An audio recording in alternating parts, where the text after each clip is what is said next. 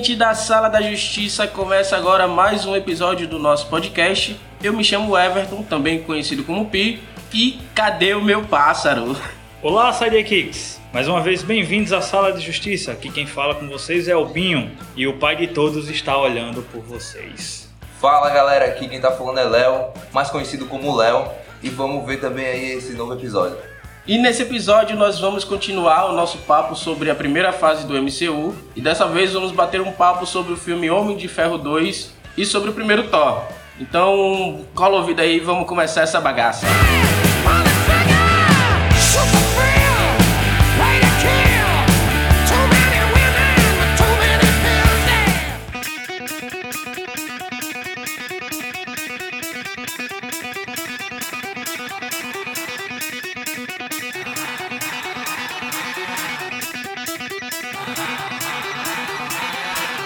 E em 2010 a Marvel fez a sua primeira continuação, né, que foi com Homem de Ferro 2. Eu acho que não eram os planos originais dela fazer essa continuação logo assim de início, porque a ideia principal era fazer os filmes de, de cada um dos heróis e depois fazer os Vingadores, né? Só que como o Homem de Ferro 2 um, fez muito sucesso, daí eles aí já emendaram logo para fazer uma continuação, para dar também uma expandida, né, no universo e tal. Esse, nesse novo filme foi adicionado vários personagens novos e deu uma, uma expandida maior no universo, no lance lá da Shield, né? Podemos dizer que o Homem de Ferro 2 foi a porta de entrada para os Vingadores. É isso mesmo, Exatamente. basicamente o que a gente viu ali num, num- num vislumbre na cena pós-crédito do Homem de Ferro 1 e do, do Hulk, é, nesse filme aí ele trouxe pra, dentro do filme, né? Não ficou mais em cena pós-crédito. E aí deu uma, uma dimensão maior de que realmente essa equipe iria acontecer né, no futuro. Ali a gente já vê personagens até conhecidos nossos, né, dos quadrinhos, como a, a própria Viúva Negra, da Scarlet. Podia ser desconhecido para as pessoas que não acompanhavam quadrinhos. É, o próprio Nick, que já tinha aparecido nos créditos do primeiro filme. E o Agente Coulson também, né, e, e alguns outros menores ali, citações SHIELD e tudo. Então nesse filme a gente já começa a ver se formar, assim por dizer, o universo compartilhado da Marvel. Da Marvel. Os primeiros passos do MCU começou a ser feito ali naquele filme, né? E a introdução da Viúva Negra foi muito é, para isso, né? Aquela personagem que é mais corporativa, da Shield e tudo mais. Foi muito interessante. Aí nesse filme temos um, um elenco novo aí, né? Alguns personagens novos. É, o Don Shield, ele entra como para fazer o personagem do James Rhodes, né? Que ele foi substituído pelo Terence Howard. Na verdade, o Terence Howard foi substituído por ele. É, o Sam Rockwell também é, vem com o Justin Hammer. Só voltando um pouquinho, até eu achei bem interessante que na parte do, do Tony está dando explicações ao governo americano, quando o Don, o Don Shield entra, né? E ele vai até ele e diz: Não esperava vê-lo mais por aqui. Como se fosse uma indireta à saída É. do primeiro ator. É, ele faz uma piada mesmo ali e tal. E vale lembrar que o ator saiu por causa de treta, né, galera? A gente pode assim dizer, de divisão ali de, de valores, de cachê, que ele achou que não estava sendo muito bem representado para ele e acabou saindo. Isso, exatamente. E aí é, o Sam Rockwell também entra como Justin Hammer. Justin Hammer é bem conhecido dos quadrinhos, um dos vilões do Homem de Ferro, que é o que é o que ali, vamos dizer que é a concorrente da- das indústrias Stark, as indústrias Hammer, né? E diferente dos quadrinhos, ele já é um, um senhor de idade. É, ali ele é retratado de forma jovem para ser um rival né, do próprio Tony. E um detalhe interessante que o ator que interpreta o Hammer ele foi cotado para ser o Homem de Ferro e perdeu o papel, o papel é, justamente pro, pro Robert. Mas o John gostou tanto dele que o trouxe de volta nesse filme, né? Uhum. E também a gente tem a participação do, do Nick Mickey Rourke, né? Fazendo o Ivan Vanko, que é o Chicote Negro. Ele é a junção do Chicote Negro com Dínamo, É, dois vilões Dínamo, do Homem de. Ferro. Ele é o- no, no filme ele é, ele é o Whiplash, né? Whiplash, exatamente. É, ele é justamente a junção desses dois personagens que o Binho falou dos quadrinhos, né? Que é o Scott Negro e o Dínamo, realmente. Que ele tem do, do Dínamo é a, o nome e o, a nacionalidade. E o lance dos chicotes vem do, do Scott Negro lá, né? Foi muito da hora ver um inimigo que tinha capacidade semelhante à do Homem de Ferro, ali, do Tony Stark. Porque ele era um gênio também. Ele tava ali na fundação e na criação do, do Ark, né? Então, Sim, eu lamento porque eu achei ele muito mal aproveitado, né? Assim, mas a gente vai falar mais sobre isso ao decorrer, sobre o filme. E assim, eu gosto muito do, do, do ator Hulk lá, o Hulk, Hulk, É né? o Mickey Rourke. Mickey Hulk. Huck Eu, eu acho ele um, um ator bem interessante. tem uma cara de vilão do caramba, né, Bill? É, o cara do vilão da Vilão da- Tem aquelas plásticas dele lá. É, e uma coisa legal também é que a Emily Blunt, cara, que ela, ela já tava certa de fazer, a- ela ia fazer a Viúva Negra, já tava certo tudo, só que aí ela teve que deixar o projeto porque ela tinha um contrato pra fazer uma outra produção que era as viagens do, de Gulliver. E aí por causa disso, o conflito de agenda, né, ela não pôde fazer o papel da, da Viúva Negra e a Scarlett Johansson, ela estava tão decidida a conseguir o papel que ela pintou o cabelo dela de vermelho bem antes de conseguir o papel do filme, só pra, pra tentar esse papel aí e conseguiu, né? E, e hoje em dia a gente não consegue ver outra atriz a não ser ela como a Viúva Negra. Ah, Natalie Portman é a Viúva Negra agora, né? Assim como o Ryan Reynolds está pra Deadpool. Natalie, o- a Scarlett Johansson, não? Scarlett é. Johansson, pô. É. Outra coisa também que é que o Samuel Jackson, né, que faz o Nick Fury, ele, ele fez um contrato com a Marvel de para aparecer em nove filmes, velho. Então foi um contrato gigantesco aí. É, eu acho que começou com- começando com o Homem de Ferro 1, né? E aí são poucos atores que, que Ele só perde pro Stan Lee, né? É. Em aparições nos filmes da Marvel. Eles são, é, é, são poucos atores que aceitam fazer um contrato tão grande assim, né? Talvez ele tenha feito porque a maioria dos filmes era só ponta, ele não ia participar tanto. Apesar que ele participa bastante nos outros filmes, A né? aposentadoria dele tá garantida aí dos filhos e netos também, É. pela É a eternidade. quinta geração dele aí, tá? Pode crer. E normalmente os atores não pegam contratos grandes assim porque eles querem fazer outras coisas, não querem ficar marcado com o personagem. Mas ele tocou foda-se, pegou aí e já renovou de novo, né? Que vai vir com a série nova aí. E Tá? é tanto que o Nick Fury mudou, né? Até nos quadrinhos. Antes tinha. Pra quem não sabe, Nick Fury aparece num filme bem antigo da Marvel, não vou lembrar qual é, que é a É interpreta. Nick Fury e os agentes da SHIELD, o nome do filme. Que é o, o ator era aquele que fazia. que faz clique, que é o chefe do do Adam Sandler lá no clique. É o David Hasselhoff. Pronto, então o, o Nick Fury tinha aquela aparência nos quadrinhos. E, e essa mudança que o Binho falou aí, ela começou no- nos quadrinhos Ultimate, né? E o desenhista lá, ele fez o Nick Fury com a aparência do Samuel Jackson. E aí foi o que fez também a Marvel chamar o próprio Samuel Jackson pra fazer o papel do Nick Fury. E hoje em dia a gente não consegue mais enxergar o Nick Fury branco daquele jeito que era antes, né? E Samuel L. Jackson é um ator maravilhoso aí. Agora, nesse, nesse filme aí.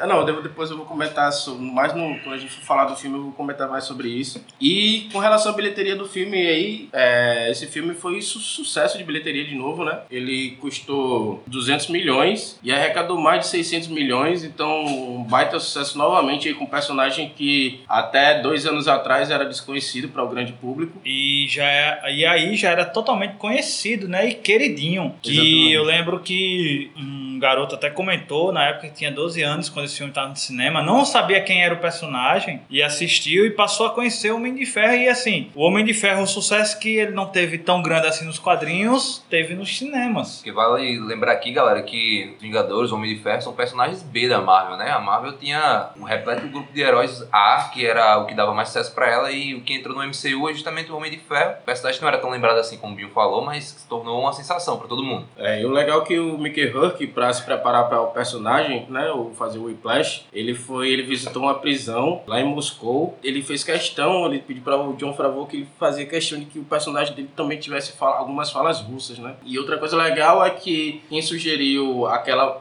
a armadura na mala do Homem de Ferro que a gente vê nesse filme 2 foi o próprio Robert Downey Jr., né? Ele que sugeriu que fizesse essa armadura que coubesse numa mala e é inspirado também nos quadrinhos. Convenhamos, uma cena muito legal. Bacana. na hora que ele a armadura ele tá vestindo a armadura e um, mais um filme assim. A gente sabe que a tecnologia hoje avança extremamente rápido não é mais como antes né que demorava um pouco, mas assim, as cenas A computação gráfica ali. gráfica ainda é muito boa de assistir. É, e é massa que a gente vai vendo a evolução, né? Cada filme é um jeito diferente dele vestir a armadura. Até o ponto que a gente vê que do, do primeiro filme, que era uma luta pra colocar e tirar a armadura, Uhum. até no último filme que era só ele pensar ou então apertar um botão que já montava. Já Era estilo lá. Cavaleiros do Zodíaco, abria a caixa e já começava a encaixar os pedaços. É. Pode crer.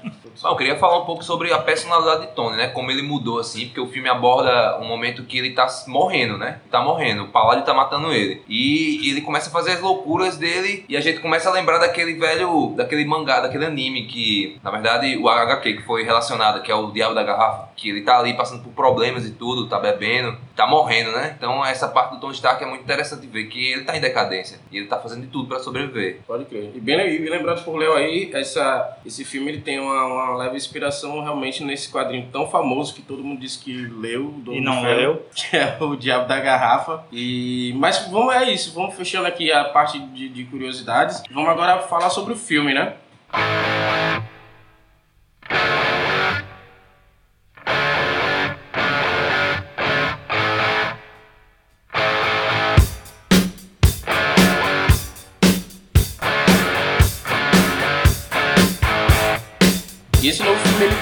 começa basicamente contando ali a origem do Whiplash, né? Ele se passa seis meses depois do primeiro filme do Homem de Ferro, mas ele começa como se fosse um flashback, né? Que é naquele momento que o Tony Stark tá dando a entrevista falando que é o Homem de Ferro. E nesse momento o Ivan Vanko ele começa a fazer o reator Ark. Porque o pai dele também trabalhou no projeto com Howard Stark do reator Ark, né? E aí, tipo, ele consegue replicar, baseado no que o Tony Stark fez no peito, pra fazer o chicote lá, né? Então, basicamente, o filme começa mostrando essa história dele ali na Rússia, fazendo isso e procurando a passagem pra encontrar Tony Stark pra se vingar, né? O pai dele morre e tal, e ele quer se vingar, a morte do pai, porque o crédito ficou todo pra o Howard Stark e não ficou pra o, o pai dele. E o pai dele ali morreu como se fosse um, um indigente, um fracassado. Foi indigente. Tudo que ele contribuiu na, na ciência ali, Howard Stark ganhou todo o crédito. Exatamente. É tipo o. Jack Kirby e o Jack Stan Kirby. Lee. É, é tipo o Jack Kirby. E sumiu, né? Ninguém sabe. É, É, exatamente, a galera só fala de Stan Lee e esquece de Jack Kirby. Não, mas esse início do, do filme já é interessante pra você entender as motivações do vilão, né? Ele tem toda a motivação necessária pra querer acabar com o Stark, porque já que o pai dele não recebeu os méritos suficientes, ele criou uma tecnologia tão boa quanto pra poder ir lá e mostrar que ele também tinha mérito, né? Na, em toda a situação. É, exatamente, ele replicou né, o, que, o que o Stark fez, coisas que o Stark disse que ninguém tinha acesso a, a essa tecnologia, só ele, e na verdade tinha outra pessoa que tinha e nem o Stark sabia, né? Foi algo que também, que até nas plantas da, da- das indústrias Stark não tem o nome do pai do, do Ivan Vanko, então nem o Stark sabia dessa resenha aí. E a gente começa a ver que isso é um dos é, malefícios que a revelação do Tony trouxe, né? Quando ele revela ser Homem de Ferro, ele começa a atrair a, a atenção dessas pessoas, né? desse tipo de pessoa que Foram se prejudicadas de prejudicada de alguma forma, se sentem prejudicadas ou até mesmo querem ganhar visibilidade destruindo o Homem de Ferro. Sim, e é massa que no filme também depois explica. Até a gente fica achando que meio que o Howard Stark é meio um otário por ter feito isso, né, com o pai dele. Mas depois no filme explica por que foi tirado o nome do, do pai do Ivan Vanko e tal. Porque né, ele basicamente era um mau caráter, né, Piri? Ele fazia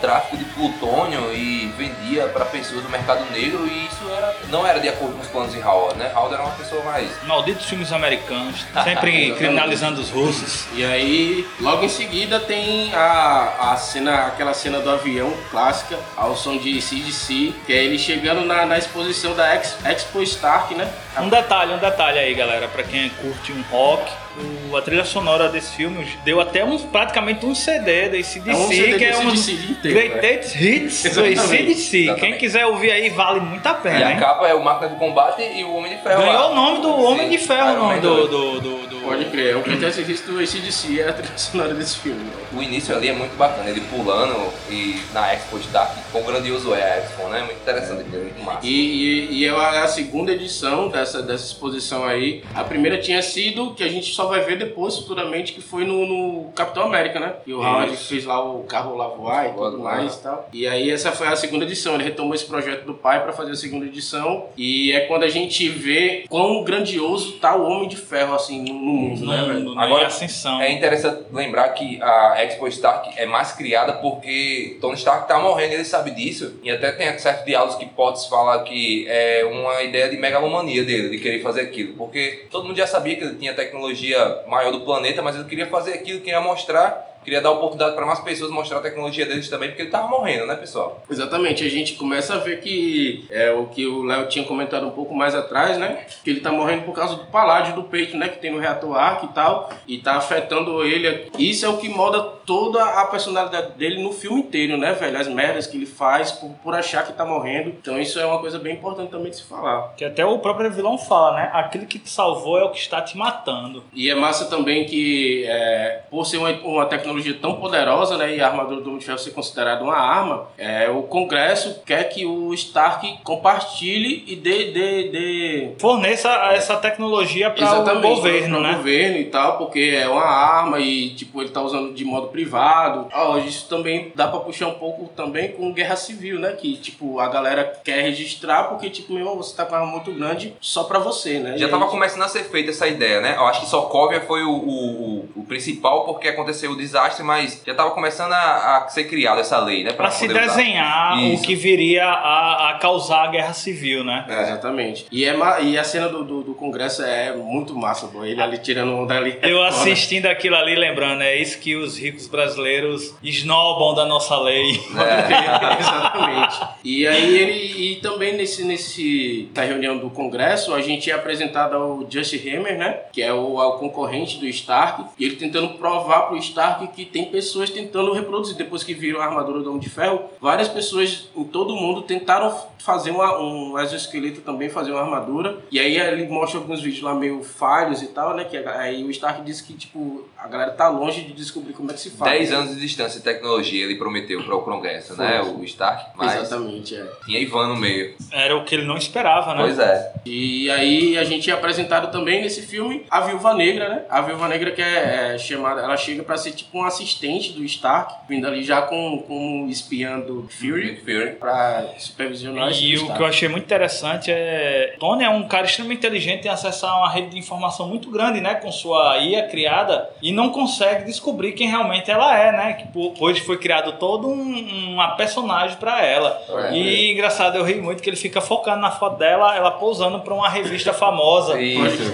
É um ensaio sensual, né? É. Descobre que ela fala latim também. É, Quem, É, quem, que quem fala latim? É. Pode crer. É a Pepe que fala, né? Quem é. fala latim hoje em dia? Ele fala, ele fa- ela fala. Pode crer. E a cena da quando ela chega pra entrevista, que tá o rap e ele treinando boxe lá, né? Que ela sobe, e dá muita pena do rap. Nesse filme mesmo, por exemplo, o, a logomarca do Hammer é, é o é, Asgard. Perceber lá, o salão de Asgard lá em cima, você percebe que aquela, aquele montículo parece muito com os salões de Asgard. Eu achei muito interessante. Que o próximo filme seria Thor, né? Só um pequeno, assim, já que ele falou, um pequeno detalhe, assim, que a gente passou desapercebido nas curiosidades, que o ator que faz o vilão, o. Mickey Rourke, ele tinha uma tatu... tem uma tatuagem de Loki no pescoço e teve que ser apagada digitalmente pra não, Pra como não o próximo filme era né? Thor, não, as pessoas não ligarem o vilão a Loki. Ah, Loki. Então teve que ser apagado digitalmente pra não ha- haver essa É, eu ligação. vi isso aí, eu vi. Falando um pouco mais sobre a crise que o, que o, Tony, que o Tony tá, né? Que o referente achando que vai morrer. Ele toma até umas vitaminas, né? De. de, de Clorofila. clorofila, Ele faz, um, ele faz um tônicozão lá e fica tomando pra manter o, o nível de oxidação dele no sangue. Aí, ó. Ele não consegue, né? Achar um- um- uma cura pra ele. E é massa que é preciso chegar o, agente Coulson lá e o Nick Fury falar pra ele: meu irmão, você tem a resposta. E quem deu a resposta foi seu próprio pai. E dá um material pra ele pra ele estudar e pra tu ver como o cara é inteligente, né, velho? O cara começa a estudar ali, vê as paradas e consegue criar um novo elemento que não existe na tabela Na periódica. tabela né? periódica, exatamente. E é, o que é engraçado é que tá ali no, na, na maquete do, da Expo Stark, né? Exato, é. no, no reator Arc, se não me engano. É na, é na mesmo. maquete, é na maquete da Expo antiga e Isso, tal. exatamente. Mas antes disso, toda aquela festa, né, que ele faz, aquela. É, ele, que- pode- ele toca o foro, assim, É, né, velho? e- Ele vai, é o aniversário dele, aí, tipo, ele vai de armadura, É, começa a beber. É, e começa a beber, onde aí começa a aparecer a máquina de combate começa a ser criada, né? Nessa cena aí. Exatamente, que nesse, nessa, nessa cena é justamente que o do Don Shield, né, o James Rhodes, veste a armadura pra poder parar ele. Uhum. Parar né, ele, ele tava tá loucão. Fora dos limites ali. tá? Ou era isso, ou era o exército dos Estados Unidos indo na casa dele pra roubar, né? A, a pegar a armadura, porque ele já tava sendo intimado. E aí acabou pegando, né? Porque aí, tipo, foi nesse momento que o Rhodes falou, meu irmão, não dá pra realmente ficar É. com cara uma tecnologia dessa. E foi lá, vestiu a armadura. E pra tu ver, a armadura do, do Homem de Ferro, ela tem algo que só o Tony consegue vestir. Ou quem ele, quem ele é, bota pra, pra Autoriza. identificar, É, autoriza, autoriza. pra, pra vestir, né? Então o Rhodes já tava autorizado a vestir há um tempo. Ele já sabia que tava fazendo tanta É. merda que ele deu a E querendo ou não, o Rhodes é o melhor amigo dele, Sim. né? E, então, assim, galera, a, primeira armadura é a Mark, é a Mark 1, né? Aquela prateada. Não, a Mark Não. 1, não, a Mark 1 é que ele fez na Na caverna. caverna, aquela caverna. Mark 2. A Mark 2 é a que o Rhodes veste. E o Rhodes veste, exatamente. Que tá sem a coloração Isso. ainda, bem, Prata.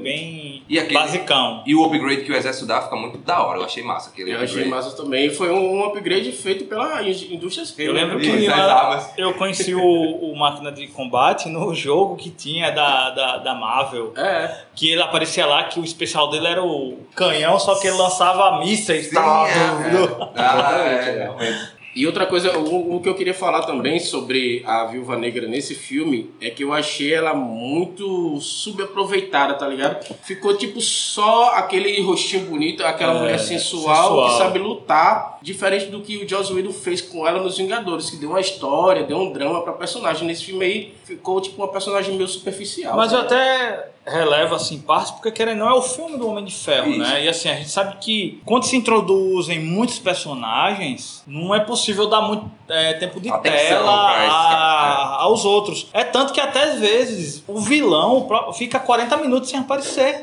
Mas eu acho, Binho, que assim, não é o lance de dar visibilidade pra ela, é dar um peso maior ou um jeito melhor de, dela interpretar a personagem. tá Uhum. Assim, ligado? a gente vê um pouco da viúva naquela cena que eles vão lá, né? Invadir o. As indústrias as- Hammer. é, as É, mas ali, pronto, ali é o que eu tô falando, é só luta ali, tá É, ligado? Exato. Não tem um lance de, de, tipo, você ver que ela é uma super agente, ela é até bem, tipo, no aniversário do Tony Stark, tem uma cena cortada que ela, tipo, tá lá junto com o Tony Stark atirando em coisas, tá ligado? Ela fica jogando as coisas pra Tony Stark atirar, tipo... Ela é uma ótima espiã mesmo, né? Ela se entrega mesmo ao personagem. Pode crer. É, e ela Mas o ali. bom do espião é isso, Mas né? eu acho tem- que isso não foi intencional, foi tipo tentar fazer a perso- a personalidade dela daquele jeito e depois foi consertado nos Vingadores. É igual o, o, o Nick Fury. Nick Fury, quando a gente viu no- na cena pós-crédita, a gente achava que ele era um cara mais sério, imposto. Uhum. Quando a gente viu nesse filme, era só o Samuel Jackson falando com o Tony É. Stark, tá ligado? Ia dar uma lição de uma senhora lição de moral. É Aquela parte, aquela parte que é, Tony Stark tá deitado dentro do Donut lá. Na, Pode naquela, crer, naquela- Aí eles vão lá pra aquela mesinha e começam a conversar. Aquela é uma das melhores cenas do filme, porque o diálogo que rola ali é muito legal. Pode crer. E, e é massa que chega, chega a Natasha lá, né? E ele fala que, pô, esse tu não trabalha pra mim, não sei o quê. Ela, não, vô, ela é um agente da SHIELD e tal. tá- é e ela chega dando logo uma injeção nele, tá É. ligado? Que faz melhorar. É. Ele, o que, que você tá aplicando em mim? Você está demitida? Não. Pode crer. Isso, como é a palavra que ela fala, isso não cabe a você. É, já tava certo. Pode crer. E é massa ele já falando, ó, se você veio aqui falar da sua boy bandzinha, eu não quero participar da sua boy band, tá? É. É massa. Que seria os Vingadores no futuro, né? Exatamente, que ele provavelmente ele já falou pro Tony naquela cena pós-crédito, né? Que queria montar a equipe. E aí o Tony, quando viu ele, falou: meu irmão, esse bicho vai vir falar de novo De dessa novo. equipe e eu não quero participar, né, velho? E assim, na, na, expo- na- voltando um pouco pra exposição, né? A gente vê muito o tratamento que ele dá ao Hammer, né? Ele humilha o cara. Exatamente. Ele humilha, No menospreza o trabalho do cara. E no próprio Congresso ele debocha, ri. Debocha mesmo, velho. E o que, que vocês acharam do Jesse Hammer, velho? Pô, o personagem, o ator é muito bom, né? O É. personagem, assim, ele- eu achei ele muito cômico também. Aquela, na, aquela dancinha que ele faz quando tá na Expo é, É. muito Ele engraçado. é, ele é o famoso cara, coach da, Ele, da ele é meio o Tony Stark também, Mas né? ele É. não é gênio. Ele não é gênio, ele banca, né? Ele só não, exatamente. Ele só banca banca. as coisas, é, Ele é. Ele é Mas ele é riquinho. debochado também, né, É, baixado bastante. É tanto que o John trouxe ele exatamente por essa veia cômica, né? É. E assim, ele foi um dos contatos Eu seu- acho que, que o lance do Tony Stark humilhar tanto ele deve ser porque eles são assim, né? Tipo, meu irmão, é, quando eu tô por cima, eu humilho você, É, quando eu tô, tá- tô por cima. é. E eles são concorrentes, né? Porque ambos É. vendem armas ali também. E o que é legal é, mencionar aqui é que o personagem, o ator, né, ele teve que usar ponto naquelas, naquelas partes que ele estava apresentando as armas para equipar com máquina de combate, que é várias, várias armas, inclusive tem aquela que falha, né, que é a ex-mulher, que é aquele mísselzinho. Olha, aquilo Que é a hilário. Pietra, é a Pietra que ele diz. É Pietra, Aí eu exatamente. fiquei pensando, Vi, você escolheu o nome da sua filha baseado na. Uma referência, Bi. Essa referência. Mas a arma, ela falha, né, no momento mais importante. Né? É a ex-mulher, cara. É ex-mulher. Não, É muito engraçado quando ele fala, velho. É, tecnologias Hammer? É, mas- É. Falha. Pode crer. E, e sobre o, o Whiplash, né? Ele aparece, tem o primeiro embate com o Tony Stark numa cena incrível, né, velho? Que é ali É, na corrida corrida em Mônaco. Corrida. Mônaco. E o Tony Stark, ele vai pra aquela corrida, todo mundo achava que ele não ia, não, não ia, né? E ele acabou indo. Mais uma vez, por quê? Porque ele tava morrendo, né? Ele tava querendo tacar o foda-se em tudo. Exatamente. Ele, ele tira o piloto lá, o piloto fica puto, né?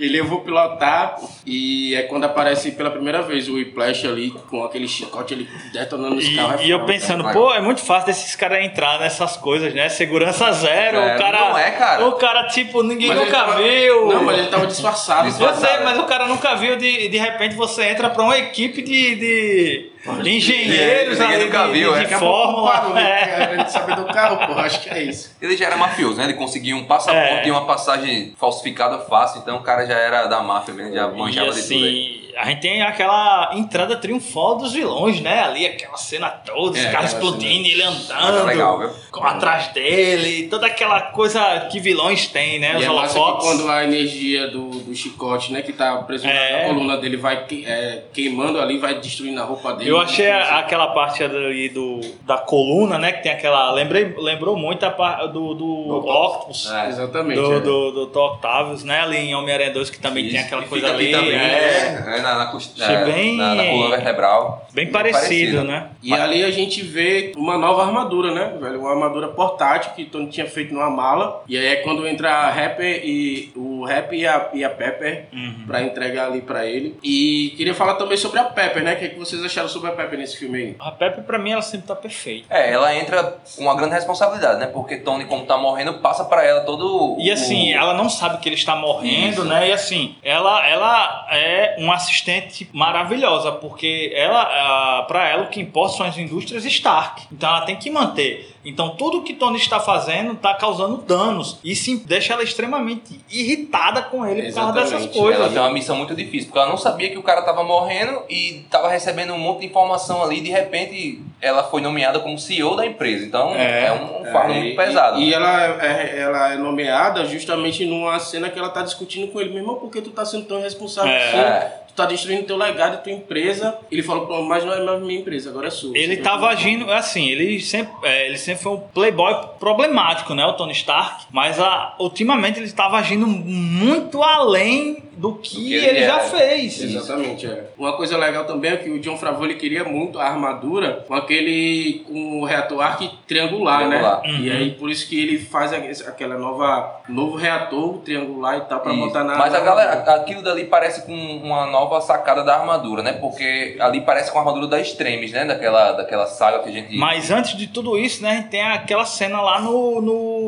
na pista de corrida, né, que o vilão Sim. aparece e o objetivo dele não é matar o Tony. É ferir o Deus, é É, o é- é mostrar assim, ei, esse cara aqui pode ser derrotado, ei, esse cara aqui não é ninguém. Ele, ele até fala isso, né? Tanto é Uhum. que, tipo, o Tony Stark, eu derrotei você. Ele falou, não, você não me derrotou, não, eu ganhei nessa E ele daqui." rindo, bicho, tipo, você não é nada, o que você fez Pode pra crer. mim não é nada. O interessante é que o, o, o ator lá, ele trouxe muitas características, né? O Splash, É, muito ali é do dele, as tatuagens, é... Bastante. E assim, até o que uma coisa que irritou o ator, que muitos dos diálogos dele foi cortado. E isso irritou ele profundamente, né? Ele ficou extremamente irritado com isso, porque ele realmente trabalhou na construção daquele vilão. Até aquela cena que ele tá na prisão e tal, só de cueca, foi ideia dele mesmo. Ele Uhum. falou que queria ficar só de cueca lá, algemado tal, quando o Tony chega lá pra conversar com ele. Como, né? como o Pi falou, né, no início, ele foi até pra uma prisão russa Pra ver como é que eram Todo lá, tom, o todo tom aquele, aquele tom, né? Tem um lance com um pássaro, né? Ah, o pássaro É. dele, que ele quer o pássaro dele a todo,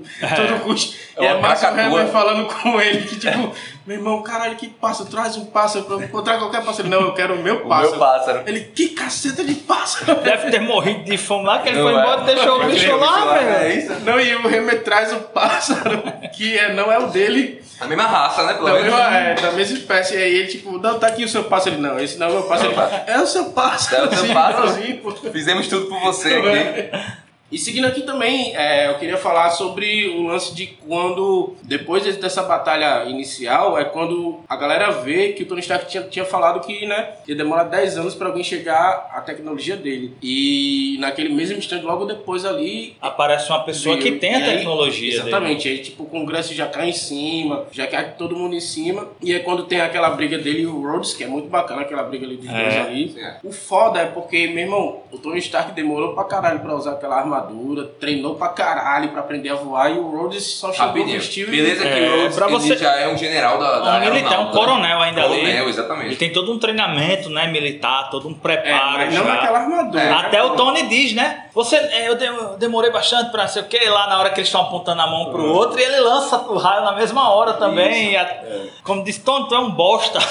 E aí já é uma- um lance do roteiro que, tipo, ó, a gente tá fazendo isso aqui, vocês estão vendo o que, que tá acontecendo. Aí no final do filme eles usam a mesma coisa É. pra destruir o vilão. Os dois personagens que foram apresentados no filme do Homem de Ferro 2 foram muito bem construídos lá na frente. Eles ficaram consolidados, né? Que é o Máquina de Combate e a Viúva estão consolidados hoje em dia no MCU. Que até até pra sair o filme aí da viúva faz muito tempo, É mas a, o maldito Covid vem atrasando isso aí. Pois é, estamos esperando ainda por esse filme. Outra coisa que eu queria falar é quando ele se isola, né? Pra, pra ver as fitas do pai dele falando É. com ele. Aquela cena do pai dele falando, dando a palestra, né? Gravando o vídeo, e logo depois corta e ele fica falando como se estivesse falando com o Tony mesmo. Ó, você vai ver essa fita. E o próprio Tony aparece criança lá, né? Nas filmagens, aí ele Isso, sai de é, trás ali da maquete. E a gente já vê também como é que era mais ou menos a relação dele com o pai, né? Que o pai era meio gabola, a gente vê que o pai era É. como ele no, no início, né? E aí depois foi ficando mais responsável e tentando dar os toques pra ele e tal. E a gente já vê ali também que ele não tinha uma relação muito boa com o Isso. pai, que vai ser explorado depois, né? Muito depois que a gente vai vendo, Mas né? uma a coisa nunca faltou. Barda. Mas uma coisa nunca faltou. O pai, Howard amava Tony Stark mesmo, né? Ele era um. Ele só não era tão presente, mas ele amava muito o filho. É tanto que ele deixou, né? O, o elemento novo para o filho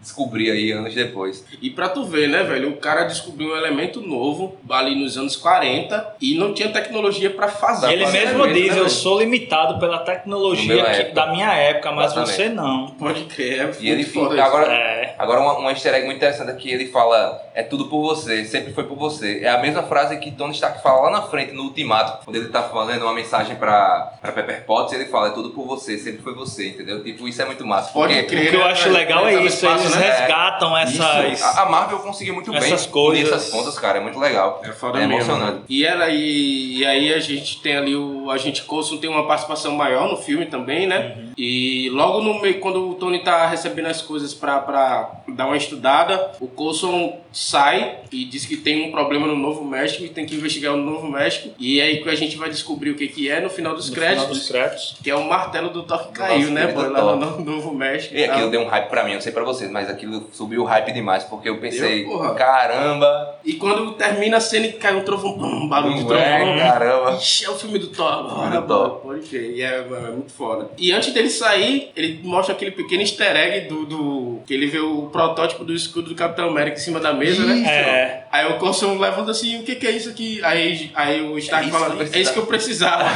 Será que ele vai fazer alguma coisa? Ele bota aqui como apoio pra... É um Outro easter egg, é muito massa isso daí. E seguindo aqui, seguindo um pouco mais pro, pro final do filme, o que, que vocês acharam ali? Porque assim, acabou que os vilões do Homem de Ferro virou sempre aquele lance, tipo, é um cara com armadura, né? O que, que vocês, vocês acharam do Whiplash fazendo aquela armadura maior? Eu achei assim, os vilões muito mal aproveitados, cara. Assim, a gente sabe que o filme, basicamente, ele serviu como porta de entrada pro, pro MCU, né? Ali pra construção dos Vingadores. Até mesmo o próprio John, ele abandonou a direção dos filmes de Homem de Ferro por causa disso, porque os grandões, né, da Marvel lá, o- os, Produtores, lá, os cabeças. os cabeças, né, pressionaram muito durante para mudar roteiro, para apressar essa coisa vinda, que era uma coisa diferente que o John queria. Ele não queria, ele queria realmente fosse filme do Homem de Ferro. É tanto que depois disso ele abandonou. Então assim, a pressa para trazer o MCU foi para mim o que prejudicou muito a questão dos vilões, né? Para trazer não o MCU, para trazer os Vingadores já nesse filme, né? É, prejudicou muito o desenvolvimento dos vilões, uma participação maior, um, um foco maior. É tanto que o vilão rapidamente derrotado. É, eu achei aquele final bem fraco, apesar de que, só, só puxando um, um, um parênteses aqui, né? Que o, o Ivan ele, tá, ele começa a, se tra- a trabalhar para o Hammer É. para fazer as armaduras. E a ideia do Hammer é tipo fazer as armaduras para apresentar na, na Expo Stark, né? E aí, tipo, ele faz um- uma gambiarra lá para poder controlar as armaduras. Isso. Tanto, tanto máquina de combate também, né? Isso, porque realmente queria as, as armaduras pilotáveis, queria pessoas lá, né? Mas o, o Ivan não, achou melhor criar drones pra controlar, controlar, porque ele falou que pessoas dá problema, né? Pode E crer. ele tava certo. É, E aí ele faz aquelas armaduras, tem aquela, aquela apresentação na Expo Stark ali do Hammer que é incrível, ele chegando ali com o som, ele dançando. É. Fora, aquela dancinha dele é muito legal. velho. É bom demais. e aí ele faz armadura pra todas o, a linha militar, né? O exército, a aeronáutica, a marinha. E tem o, o Rhodes, que é o único pilotável, que é uma Uhum. máquina de combate que ele equipou ali, ficou do caralho quando... Ficou muito. É. Parece aquela armadura com aquelas armas ali. Não é, ficou muito legal. Achei Ainda bacana. com a- umas armas reafuleiras, né? Como a gente comentou aqui, É, né? Mas. Mas depois melhora. E em paralelo a isso, o Tony tá construindo uma nova armadura, né, velho? Com um novo reator e tal. E... Novo design, inclusive. É, exatamente, novo design, tem umas partes mais cinza no braço. É, e uma coisa que até a gente con- conversou no primeiro cast, né, sobre o Homem de Ferro, é exatamente isso. A evolução das armaduras no decorrer do, do universo, né, Sim, que vai é aparecendo demais. assim. Aí a gente já começa a ver que a cada nova descoberta ele vai desenvolvendo uma armadura para aquela nova tecnologia, né, É, se e- adaptando às, às tecnologias. E é massa que nesse início a gente ficava, qual será a próxima armadura do Tony Stark, né? Até chegar o Homem de Ferro 3 e galhofaturo, que ele fez milhares de armaduras e tipo, galhofaturo. Em breve vamos. Porque a gente sabia qual era cada uma, tava contando até chegar o Homem de Ferro 3, né? Que a gente não perdeu É. as contas e não sabe mais Mas a partir daí a gente já começa a ver, né? A partir da saída do John, né? A gente já começa a ver a derrocada que vai se tornando o É. Homem de Ferro, né? Nos seus filmes solos. Austin. E aí quando tá tendo aquela apresentação na Expo Star, né, é quando o, Tony Stark já, já criou a nova armadura e tal, e vai lá porque sabe dos planos de Vanco, né, ele descobriu os planos de Vanco e vai lá porque sabe que ele tá controlando e tal, e aí é quando a- começa aquela guerra da, da- com as armaduras, o Tony Stark tenta afastar pra um lugar mais que esteja... Seguro, né? Seguro, exatamente. E aí é quando tem aquela batalha lá com ele e o máquina de combate, ele recupera a- a- o controle da armadura que estava sendo controlada pelo o Hammer até o, até o momento. Muito graças também à Viúva Negra, né? Porque além de ela ser tudo isso, ela ainda é hacker. É uma mulher manda muito bem na computação. Ela que consegue tirar o, o hack lá de Ivan Vanco da armadura do máquina de combate. Ela é uma espinha perfeita. É, né? não? Exatamente. E aí, paralelo a isso, tem a cena de, da viúva com, com o rap lá. O rap. Passando mal pra um guarda. É, não, ele tava lutando normal com um guarda lá, né? Que era Como é. Só que é porque a viúva negra é um Ela pouco é a mais. Ele, é- ele, é- o rap é o Mr. Satan do mundo de Dragon Ball. Pode crer. Tipo isso. É, tipo, quando ele conseguiu apagar uma, ela já tinha apagado os 10. ele daria, ele bateria na gente, o rap. Exatamente. Mas naquele mundo ele é fraco. Ela é fraca. Exatamente, é isso mesmo. E é uma porradaria do caramba, né? Ela, ela bate em todo mundo, amarra os caras e. É tanto que quando coisa- o rap termina de, de, de nocautear o cara que ele olha, tem gente amarrada, Amarrada, gente no chão. E tem é- o, golpe clássico dela, né? De, de pegar com as pernas pelo pescoço e dar aquela girada e tal. Eu que ela entendo. fez com rap e fez aí Fez também. Mas eu entendo porque os caras realmente não levantam mais ali. Aí a batalha do, do Tony Stark com o máquina de combate é muito foda, boy. E, e a, a briga de ego entre os dois também, É. né? Tipo, ou ele, Tony, é o seguinte, você vai ficar ali atrás porque a minha armadura é maior e aí eu consigo pegar de frente. Aí o Tony chega, não, quem disse que a sua maior, a minha é muito melhor e tal. É, é quase o que estava acontecendo no primeiro filme, né? A briga dele, dos atores em relação a salário, a aparecer. A divisão. A briga de ego. É foda. E é massa que aquele lance que ele botou na armadura que do laser. É, do laser. é Porra, muito aquele do laser foi foda. Foi, gente- abaixa aí, abaixa aí. né? E a gente vê mais tarde isso nos Vingadores, né? Que ele usa também lá no, no, no Helicarrier, que ele vai ajeitar a turbina, ele usa também aquele laser, é muito pelão. É verdade, é verdade, é isso verdade. mesmo, é. E aí ele fala, não, isso daqui é só, é só uma vez, não tem outra vez, não É. dá pra usar outra vez não. Depois gasta muita energia, É, né? Da armadura. Não, porque ele só fez de, tipo de um tiro, ele É. aciona, sai, depois sai e não tem outro, ele não tem É. como repor né, e tal. Tem aquela parte cômica que ele vai usar ex-mulher e tal. Tecnologia Hammer, é isso. Destrói o bunker Dentro ah, do bunker. dentro do bunker. e ali a bicha. Ela falha Eu ri, eu ri, eu ri, eu ri, cara. E agora a parte dele lutando com as armaduras é legal, mas aí quando chega o Ivan na armadura poderosa lá, é muito fraco, velho. Ele chega praticamente pra cometer suicídio ali naquela cena, cara, porque E aí a É rápido, uma e luta corrida. Aquela, aquela coisa que eles usaram quando eles estavam brigando juntos, né? De tipo, atirar um, a mão um com o outro pra cruzar os raios. E E as caça-fantasmas aí pra É. fazer a grande Parece um vácuo que se abre lá. Agora, o interessante é porque Tony, ele dá uma dica pra Ivan lá no começo, que ele podia ter dobrado a voltagem, não sei se vocês se lembram. É verdade. Porque era fraco ainda, e o Ivan realmente descobre isso e fica muito poderoso. E eu acho que o Ivan tinha o controle da situação naquele combate, porque ele tinha pego o máquina de combate pelo pescoço e o Tony também, né? Só que eles usaram aquele poder em, em conjunto não que acabou esperando a, a questão assim é que eu achei uma batalha muito corrida. Tipo, Foi poxa, muito- tem é, que. assim que ele chegou o filme tem que correr, tem que correr. Porque também já tinha duas horas de filme ali, praticamente, né? Tipo, tinha É. que terminar. Por isso que eu acho o vilão mal aproveitado. E o lance que o Léo falou de, do Tony Stark ter falado pra ele sobre a tecnologia foi justamente porque Tony Stark achou que ele ia continuar preso, né? Exatamente. E aí acabou contando ali. O seja, Tony sempre se ferra, né? Achando que vai acontecer ego dele, alguma né? coisa, é. O ego dele acaba. Colocando ele situações embaraçosas. É, e depois que, que o Ivan morre lá, tem algumas armaduras espalhadas que começam a explodir. E é quando ele pega a Pepper lá e leva pro telhado. E tem aquela. A cena que a gente tava torcendo no primeiro filme, né? Que rolasse. Ah, lá Homem-Aranha, telhados e mulheres e beijos. É, e aí, tipo, é quando eles se beijam ali pela primeira vez e aí ele assume o romance. O romance. Aí ele fala pra ela que tava morrendo, ela fica meio puta, caralho, porque tu não falou Não falou, morrendo, não sei o né? quê. E no final acaba com o quê? Com ele no Congresso de novo, é, tirando onda com o senador, porque. Ele tá na sendo elogiado, né? É, exatamente. Tipo, ele vai ganhar uma medalha de honra por, pelo feito que ele fez, né? E tal. E aí ele pede que quem entrega a medalha de honra é aquele senador que é puto com ele, É. né? E mais tarde a gente sabe que esse senador é da Hydra, né? Que ele aparece lá no, Exatamente. Invernal. Soldado Invernal. Ele é E esse senador, é, desde o início eu já tinha nojo da cara dele. Pode crer.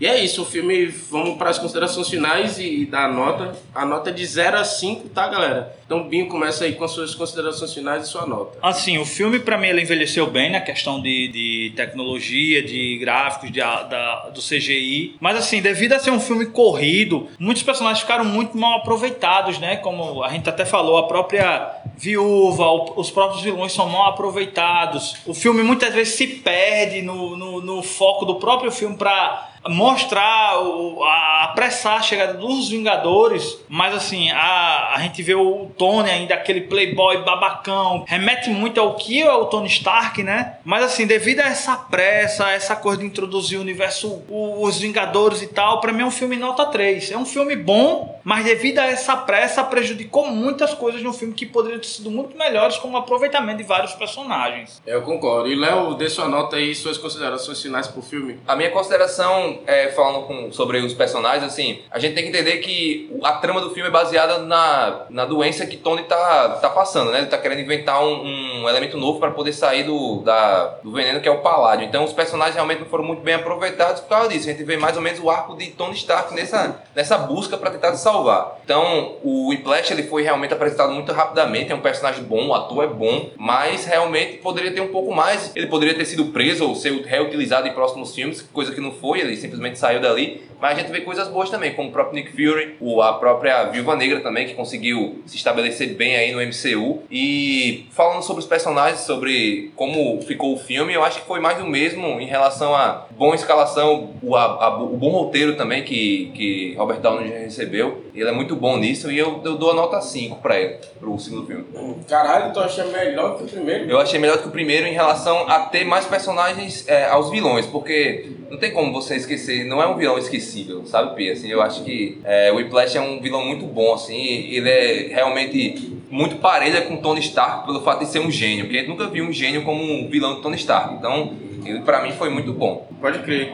É, eu vou dar minha nota aqui, minhas considerações. Eu achei o filme mais do mesmo, só que mais do mesmo com relação ao primeiro, apesar de ser diferente, tá ligado? Eu não sei como explicar direito. Eu achei que, tipo, tentaram é, repetir a mesma fórmula do primeiro filme, com as, as tiradinhas do Tony Stark.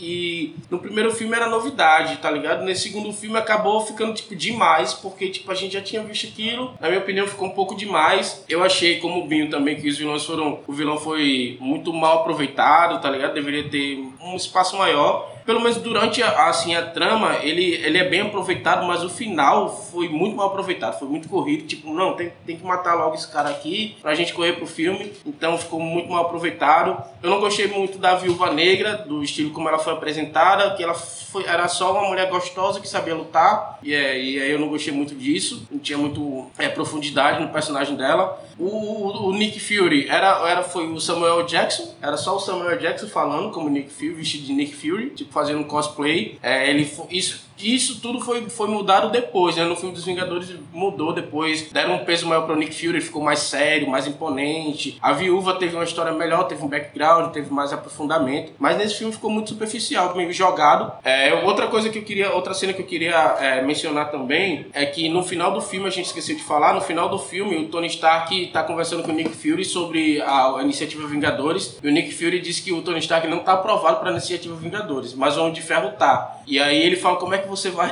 Como é que você aprova o Homem de Ferro e não me aprova? Se eu sou o Homem de Ferro, né? E tal. Isso. E nesse momento aparece uma tela da Shield com vários pontos ligados durante, no, no- no globo e tem uma pequena telinha que está mostrando a cena da Universidade do Incrível Hulk. Se você se ligar ali, naquele final do, do filme do Homem de Ferro 2, é quando tá rolando é, a briga da universidade lá do Incrível Hulk, já fazendo a ligação também, né, dos universos. Eu esqueci de mencionar isso. E com relação aos outros personagens, Sam Hawk eu gostei pra caralho e tal, e a Pepper Potts tá bem pra, pra, pra porra também. E de tudo isso, eu vou compartilhar aqui minha, minha nota com o Binho. Pra mim, eu achei um filme nota 3 também. É, o primeiro pra mim... É de 0 a 5. Primeiro filme pra mim foi nota 5, pra mim foi perfeito. Mas segundo, por ser muito repetitivo e ser mal aprove- aproveitado os personagens, acabou sendo um filme nota 3. O filme não é um filme ruim, mas é um filme na média, tá ligado? Então pra mim é nota 3. E agora vamos passar para o filme do Thor.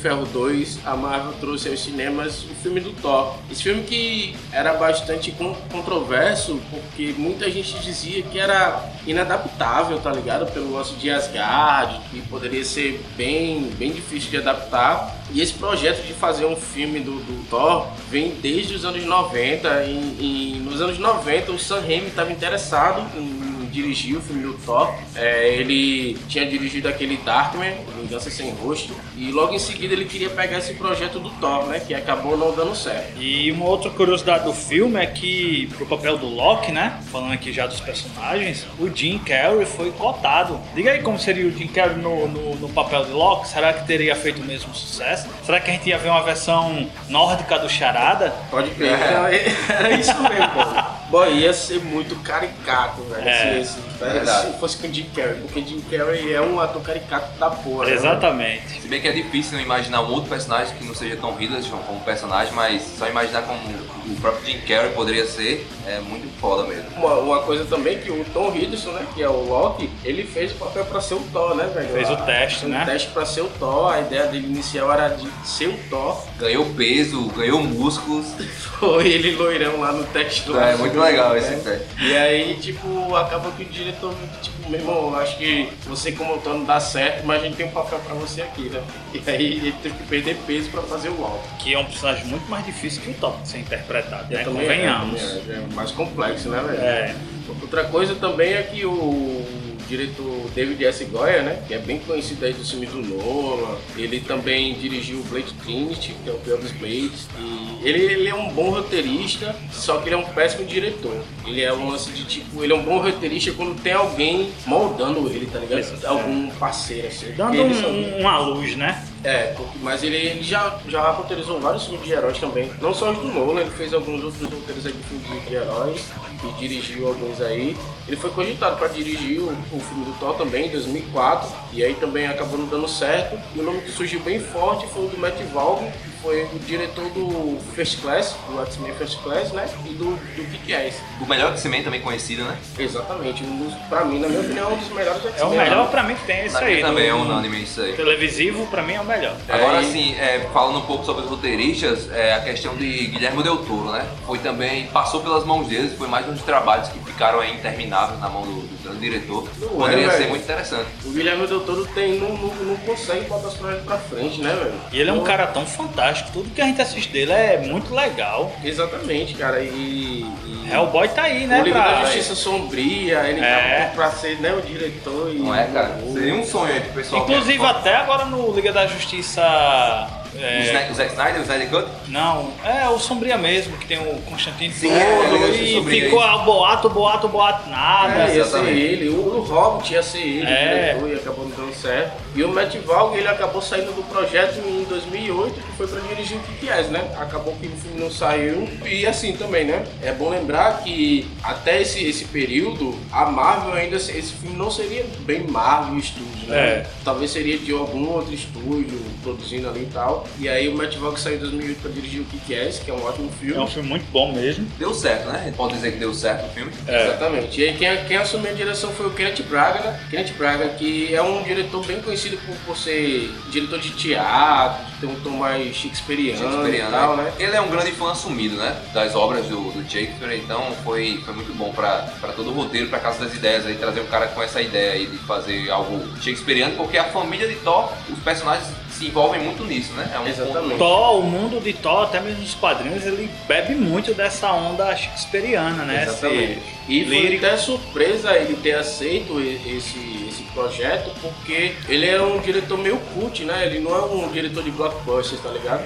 E aí, tipo, a crítica e a mídia ficou bem surpresa quando ele aceitou dirigir o Thor, né? E ele acabou dizendo que era um grande fã do Thor já, dos quadrinhos e tudo mais. E essa galera que é cult é bem chata, né? Em relação a essa, essa onda blockbuster. Eu acho que foi isso que fez também ele sair do projeto, tá ligado? Depois que ele dirigiu o primeiro, ele viu que, tipo, ele não tem um controle do filme, tá ligado? O controle tá das mãos de outra pessoa. Uma ele tem no vez. teatro, né? Mais uma vez, o, o a Marvel tinha uns cabeças e tinha uma ideia já proposta pra criar o universo delas e não, não queria aceitar muitas ideias diferentes ali. Tinha que ser aquilo. E ele abandonou o barco. né? E o, é, o ator, o irmão do, do Chris Hemsworth também, o Liam Hemsworth, ele, ele fez também teste pra fazer o Thor, né? E acabou ficando com o Chris. E hoje em dia a gente não vê um outro ator que não, a não ser o Chris, né? Como É. o Thor. O Exatamente. interessante é que o Chris, ele trabalhou na, na Austrália numa construtora, né? Foi exatamente. Usando o é. martelo, então ele já tinha uma... Já tinha experiência. Quem sabe não foi isso que deu papel a ele, hein? E ele se dedicou bastante ao trabalho também, né? Fazendo uma dieta aí miraculosa, é, comendo coisas certas pra conseguir o. E malhando pesado. Malhando Tanto demais, que é. o figurino ficou perdido pra ele, né? E, e o, o, o, pra tu ver como é interessante as coisas, né? O Zachary Levi, ele foi chamado para fazer o Fandral, né? E aí ele acabou tendo que recusar por conflito de agenda. E no segundo filme ele conseguiu fazer. Uhum. E aí se sentiu meio, tipo, ofuscado, né? Que é um personagem no segundo filme Descartável. bem descartável. E aí depois que, que ele veio, acabou mudando de lado, foi pra DC e fez o Shazam, né? É, e tá lá até hoje. Tá E deu feliz. certo, né? É, deu certo. Tá ganhando o dinheirinho dele. É. E bom, e sobre o elenco do filme, a gente tem também o, a, a Natalie Portman, que é conhecida por fazer vários filmes cult também, não é, não é muito de fazer blockbuster. E aí aceitou fazer esse papel da Jane Foster. Ah, a gente tem também o Ray Stevenson, ele faz o Volstagg. É, e ele tá irreconhecível no filme, e eu só vi nos créditos quem era ele, porque eu não reconheci. Pra quem não sabe aí, o Ray Stevenson, ele fez o Justiceiro em Zona de Guerra, né? Ele acabou, É. ele, aí ele substituiu o Thomas Jane pra fazer o Justiceiro Zona de Guerra. Temos até o Idris Elba também, e, né? E a gente tá esquecendo do principal, que é o Odin, né? O Odin, interpretado pelo grande Hopkins. Anthony Anthony Hopkins. Hopkins. E o interessante é que é, Mel Gibson foi convidado para ser o Odin e recusou. E o Stan Lee tinha o desejo de ser o Odin. Só que ele ficou feliz quando o Hopkins recebeu o papel. E o Hopkins ele sentia muita dificuldade, pois o traje pesava, Pesava muito. muito. Querendo ou não, ele já é um idoso, né? Sim. Pode crer. é. Mas a cena que ele é, bane Thor da, de Asgard pra Terra é uma das cenas mais fodas que eu já vi, assim, no, no mundo do MCU. Porque aquela cena ali foi muito... Foi uma... Quase como uma...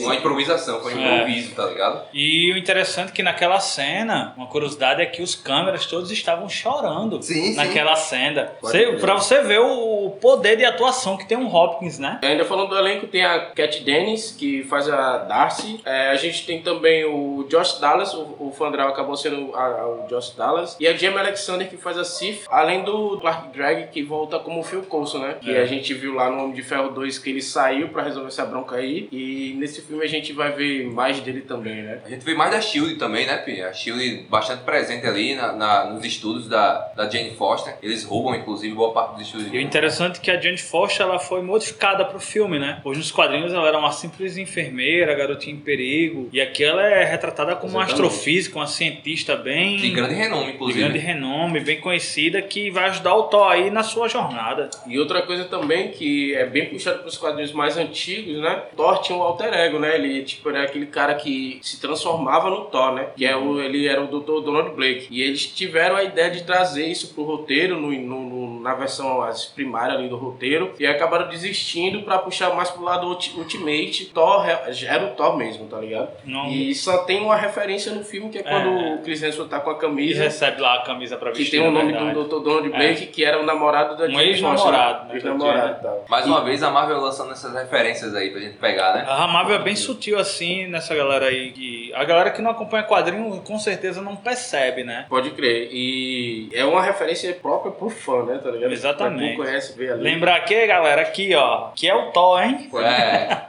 E outra coisa é que o Samuel Jackson também faz uma participação no filme, só que é só numa cena pós-crédito que a gente vai falar mais tarde. E também quem é apresentado nesse filme é o Jeremy Renner como o Gavião Arqueiro, né, velho? Ele é apresentado aí. isso. A gente não sabia e e foi uma cena que foi feita, gravada bem depois, que o filme já estava pronto. Eles gravaram essa cena do Jeremy Renner pra introduzir ali também ele, que ia vir no filme dos Vingadores depois, né? E essa É, cena. Gav aquela- God, hein? Gav God. Gavigode. Essa cena é aquela lá do, do martelo, né, Pi? Que eles estão querendo tirar. Que na verdade o Thor tá querendo tirar lá e, e ele aparece, né? É isso Já mesmo. tinha sido filmado. o filme. É, o filme já estava pronto, tanto é que você vê que no- durante o filme ele não interage com ninguém, ele só fica pelo rádio e nunca aparece uma cena com ele e outro ator, tá ligado? É. Porque foi introduzida bem depois, o filme já tava pronto, aí fizeram essa ponte aí pra introduzir ele, tá ligado? No filme. É um filme bem, foi um filme bem arriscado, né? É, o filme teve um orçamento de 150 milhões, comparado com o de Ferro 2 que teve 200 milhões de orçamento, isso daí teve um orçamento me- menor, né? De, de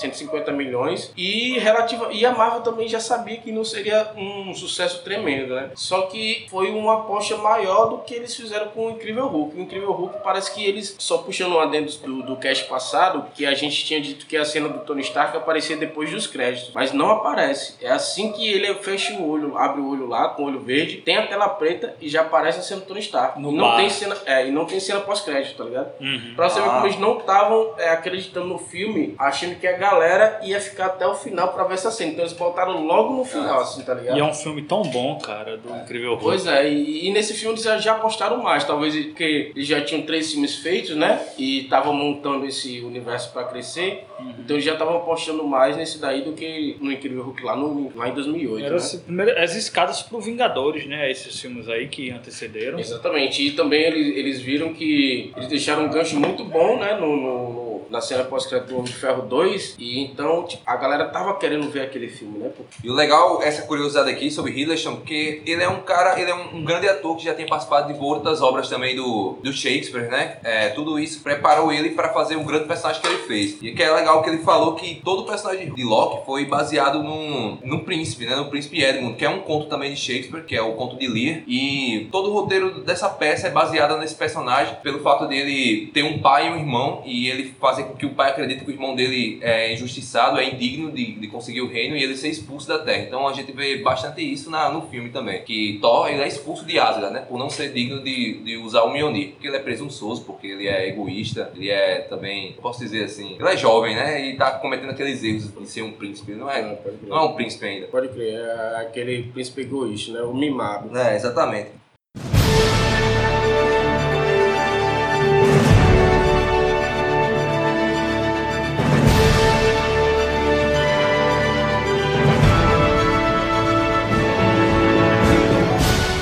Passando agora pra trama do filme, a gente vai debater um pouco sobre o que foi a história do Thor, né? E o roteiro do filme um pouco. E esse filme ele começa com. A Marvel já tem, já tem um pouco disso, né? Ele, ela, ela começa o filme num ponto, em seguida tem um flashback pra explicar o que, que aconteceu até chegar até ali, né? E daí decorre a história, né? E esse filme começa basicamente com a Jane Foster e o, e o Dr. lá, o Selvig e a Darcy. Elas estavam explorando alguma coisa, é, alguma anomalia, né? Que Isso, voltada para aquela teoria de Einstein, né? Que é a ponte Einstein-Rose. Pode crer, é isso mesmo. Que é nada mais é do que a, a Bifrost, né? Uhum. E aí, tipo, é quando ele, é, Thor cai na Terra e eles atropelam ele lá e ele cai meio perdido ali, né? E logo em seguida a gente vai pros créditos e vai ver o que que aconteceu, né? Que, que- qual é a história daquele cara que tem caído ali, né? E aí é quando traz aquele cenário de Asgard, cara, eu achei incrível aquilo ali, velho. Muito grandioso. Uma das grandes coisas desse filme, pontos altos desse filme é a representação de Asgard. Muito que a gente vê nos quadrinhos, a gente vê ali muito bem feito. Figurina, pô. É, o Isso, figurino figurino do também. guardião da Bifrost ali. Heidal. Rendal maravilhoso, tudo ali. Uma É um filme gerou- visualmente muito Muito bonito. bonito. E gerou polêmica um pouco o Randall ser negro, né? Porque, tipo, como é que pode, tipo, um cara nórdico ser negro É, a questão das etnias, né? E tudo mais. Mas entra muito aquela coisa da cara mítico, né? Um guardião mítico, que ele era só um, Exatamente. ele era um ser mítico. E ele é bem imponente ali como É, Randall, meu né? amigo. Vale lembrar que é, Ele bota mais medo que Odin ali. é, a- aquela espada dele é bem poderosa. E logo que a gente é apresentado a Asgard, o Thor ele tá sendo. É, tá numa, entrando numa comemoração ali, né? Ele tá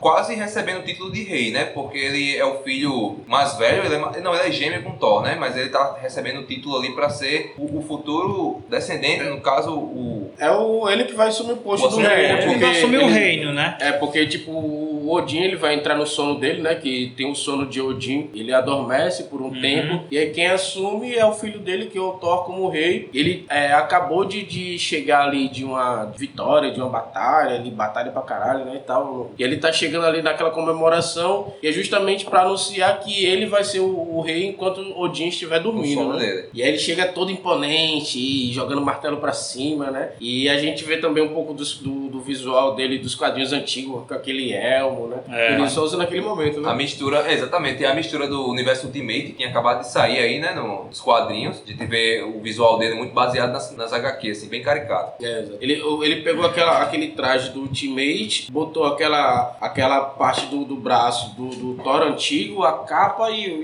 e, e o elmo do Thor antigo, né? E tal, fez uma mistura. E a gente vê ali, né, o famoso mimadinho, né? Filho do rei, Tinha o Gabola, né? Gabola. Engraçado como esses personagens da Marvel eu tava pensando aqui. Muitos deles são muito gabola, tipo o Doutor Estranho também era todo gabola e tal, né? Por Mas excesso se- de confiança também. Mas se dá muito a posição que eles estão, né? Sim. É, exatamente. A posição, assim, privilegiada pelo dinheiro, pelo poder que eles poder. têm. Coisas que a gente não vê no coitado do Homem-Aranha, né? É. Pode crer. E todos esses personagens que são meio cabola assim, é, a história é voltada pra eles se redimirem. né? Eles Exatamente. aprenderem E o Thor tem muito disso, porque ele é expulso, ele é- se torna indigno de, de usar até o Mjolnir, justamente por isso, por essa presunção dele, né? E outra, né, o que o causa ele ir lá no, na Terra do Gigante de Gelo pra causar aquela batalha lá, é justamente o ego dele, né, velho? De tipo, não, eu tenho que ir lá que eu vou destruir essa parada e tal. Porque na trama do filme, é, Asgard é invadida, né? Por, e ela estava sendo traída, recebendo informações, o Gigante de Gelo estava recebendo informações de alguém de dentro de Asgard, que era Loki, mais tarde a gente descobre isso. É, e querendo ou não, o Loki já vinha manipulando o próprio Thor, né? Com suas Isso. palavras venenosas, perigosas. Eu achei o Loki nesse filme, ele pouco influenciador do que ele foi, no, por exemplo, nos Vingadores. É. Ele, esse daí ele tá meio tipo, tem que alguém tem que falar que ele é o influenciador, É. é. o trapaceiro. É, sempre é jogado no roteiro uma fala da, da Lady Sif, ah, é porque você também é o trapaceiro, ah, você não sei o quê. Eu sinto ele, ele meio tipo retido, tá ligado? Assim, um pouco. Depois de que eu acho que depois ele foi desenvolver mais o personagem. Com certeza. Pra chegar a ser o vilão do primeiro Vingadores, ele Mas e assim, em poucas cenas que ele tá com o Thor, né? Ele já manipula, né? O Thor. O Thor, ser um guerreirão, é burro e facilmente manipulável. Exato. Então o, o Loki tá sempre manipulando ele ali, né? É, ele é o cara que ele, ele até fala, né? Que ele é o cara que não tem músculo, né? Ele usa o cérebro ali e o Thor é o cara do, do- da porrada. Dá porrada, né? E ele tá querendo o trono e ele quer fazer de tudo pra o Thor perder o trono. Né? Desmerecer, né? A ascensão, né? O direito do Thor, né? De Thor de Exatamente. E esse receber desejo brilha mais no coração de Loki depois que ele descobre que não é filho legítimo de Odin, né? Ele descobre que é, que é um mestiço. É, nessa ida lá à Terra dos Gigantes É, de Gelo. pra Gigante de Gelo lá. E aí é quando a gente vê também, quando eles vão na Terra do Gigante de Gelo, a gente vê a soberba do Thor e o poder do Thor também, né? Porque ali, ali ele sai detonando todo mundo ali, meu amigo. Mas dá um ele não, não consegue perceber os amigos em perigo, né? Isso. Fa- Exatamente. o, como é o nome dele lá? O Fandral. Fandral quase é ferido ali. Precisam sair, ele tá lutando, não presta atenção nem no amigo que tá ferido, né? Exatamente. E dá pra perceber também que o Loki, ele é sempre meio lá e cá, porque ele vai, ele espera que o irmão dele faça uma merda, que é pra ele conseguir o trono, só que quando o Thor chega lá e começa a desafiar todo mundo, ele vê que tipo, Thor foi longe demais, É. ele sabe que vai ser uma merda grande que não vai conseguir controlar. Ele não consegue controlar até onde chega a, a- o ego do irmão dele, né? É, e aí, tipo, ele fica meio querendo botar pra trás, meu irmão, é melhor a gente ir embora e tal, só que a merda já tava feita, né? Já é tarde demais. É. E aí, por causa de tudo isso, ele causa um conflito que já tinha se extinguido há muito tempo, que é o conflito que tinha de Asgard e o Gigante de Gelo, né? Que na verdade são os nove reinos ali, né? E Asgard faz parte. E- Isso, e aí tinha tipo uma, uma trégua, que na verdade o Asgard é o centro de tudo que controla os nove reinos, né? E aí a- o Odin tinha feito uma trégua com o Gigante de Gelo, justamente na batalha que tem aqui na Terra. Não é esse flashback da batalha de Odin com o Gigante de Gelo aqui na Terra? Isso. O conflito é tão grande ali no, no planeta do Gigante de Gelo que o Odin tem que ir lá salvar os caras, mano, tá ligado? E aquela cena que o Odin aparece, cara, é muito massa. E é muito O bom. cavalo dele é muito. é cheio de patas. Eu prestei atenção agora que eu, eu lembro que eu e Pi, a gente foi assistir esse filme no cinema junto com o meu primo assim que estreou. Era tanta gente que a gente ficou sentado lá naquelas cadeiras da frente, o filme inteiro com o pescoço pra cima que ficou doendo. Horrível, horrível. Horrível. Pegou o pior lugar. É, mas tipo, na época não tinha cadeiras marcadas, né? Era quem chegasse sentava no melhor lugar. Era. E realmente tem aquele cavalo lá com várias patas, É, né? muito, achei muito Oito legal. E quando ele aparece realmente, até o, o, o rei do gigante ele tem respeito por ele, né? O pai de Sim, todos. porque vale salientar que a trama do filme ela é envolvida num, num tratado de paz entre os, Asgardi- os Asgardianos e os Gigantes de, de Gelo, mas que é quebrada depois que Loki dá as coordenadas para eles entrarem em, em, Em Asgard. Asgard. Exatamente. Só que até ali, ninguém sabia que tinha sido quebrado, né? É. Funcionando a trairagem. Exatamente. Quem tinha quebrado oficialmente ele foi o Thor, né? Isso, porque o Thor foi manipulado a, a dar uma resposta, já que eles quebraram o tratado, o Thor também ia como um, como um representante de Asgard pra também atacar eles, já que eles atacaram Asgard, né? Quando o Odin chega ali, o cara, meu irmão, Anthony Hopkins é pau demais. É, né? Porque viu? o cara vê a imponência que ele chega, tipo, a, a câmera filma ele de cima pra de É. baixo pra cima, tá ligado? Pra ver a imponência dele ali. E lá o Fei, que é o, o rei do gigante de gelo lá, para quando vê o Odin, para na hora, velho. Ele fala, meu irmão, o seu filho que vem invadir aqui, ele fala, É. tá, eu vou dar, uma, vou dar uma bronquinha nele aqui, mas você não vai fazer nada não. O interessante é que É. Thor ele é tratado como um garoto, né? Mas ele tem cerca de 500 anos, né? Se eu não É, me já, engano, é, ali. velho. Já bem velhinho já. Mas comparado ao Odin, ele realmente é um bebê. É. É, e aí é quando ele vai, tem aquele, aquele diálogo com, com o Odin, né? Odin falando como ele é irresponsável, como ele não tá preparado para ser rei e que estava errado em escolher ele como rei e tudo mais. E aí ele tem que aprender. E é quando o Odin bota o encanto lá no, no Mjolnir. No Mjolnir, que é uma das cenas bem memoráveis assim, do E universo. joga primeiro o Mjolnir, né? E fala, joga primeiro pra cair. E, e, a, e é o lance que ele fala assim, ó. Quem só vai quem usar esse martelo quem for digno, né? E terá o Então, poder tipo, do Thor, né? Exatamente. Quem for digno vai ter o poder do Thor. E dizendo assim, ó, qualquer pessoa que pegar e for digno vai ter o poder do meu filho, tá? Porque meu filho não merece esse poder. Uhum. E aí tira todo o poder do filho dele e joga ele na Terra lá. Isso mostra o quanto também o Odin é justo, né? Bastante. Porque assim, ele não passou a mão na cabeça do Thor, ele o puniu, né? E da pior forma. Pior forma. De que forma um ser poderoso, extremamente forte, vai ser humilhado? Sendo ninguém, Pois sendo é. nada. E é isso mesmo. Perdendo a fonte do seu poder, né? Exatamente. É o Mjolnir. E aí é quando ele volta pra cena dele caindo na terra, né, velho? E cai ali no Novo México. Eu confesso que aquele, aquela. toda a parte terrestre é bem simples. A galera até na época falava, tipo, meu irmão, fizeram na Vila do Chaves ali. Que é uma cidade lá no Novo México também, né? Bem Uma cidade enorme. pequenininha, tá ligado? Meio, meio, meio Cenário- faroeste. É, um cenário bem pequeno, né? É. assim. E eu, eu acho legal essa, essa parada dele tentando ser quem ele é, só que ele não é mais, né? Uhum. E é isso, ele tá só sendo um louco ali na. em- E ele falando daquela forma shakespeariana, Shakespeariana, né? é. Bem, o poderoso Thor, porque É. querem prender-me. Sei o quê, totalmente louco. A gente, assim, vendo um cara desse, Pode é um porque, louco. tipo, ele não pode provar, né? Tipo, Exatamente. Ele não tem como mostrar tem o poder como dele. mostrar o poder dele, né? É, e aí acaba sendo louco. Ele vai parar no hospital, né? A galera pega ele, leva pro hospital. tal.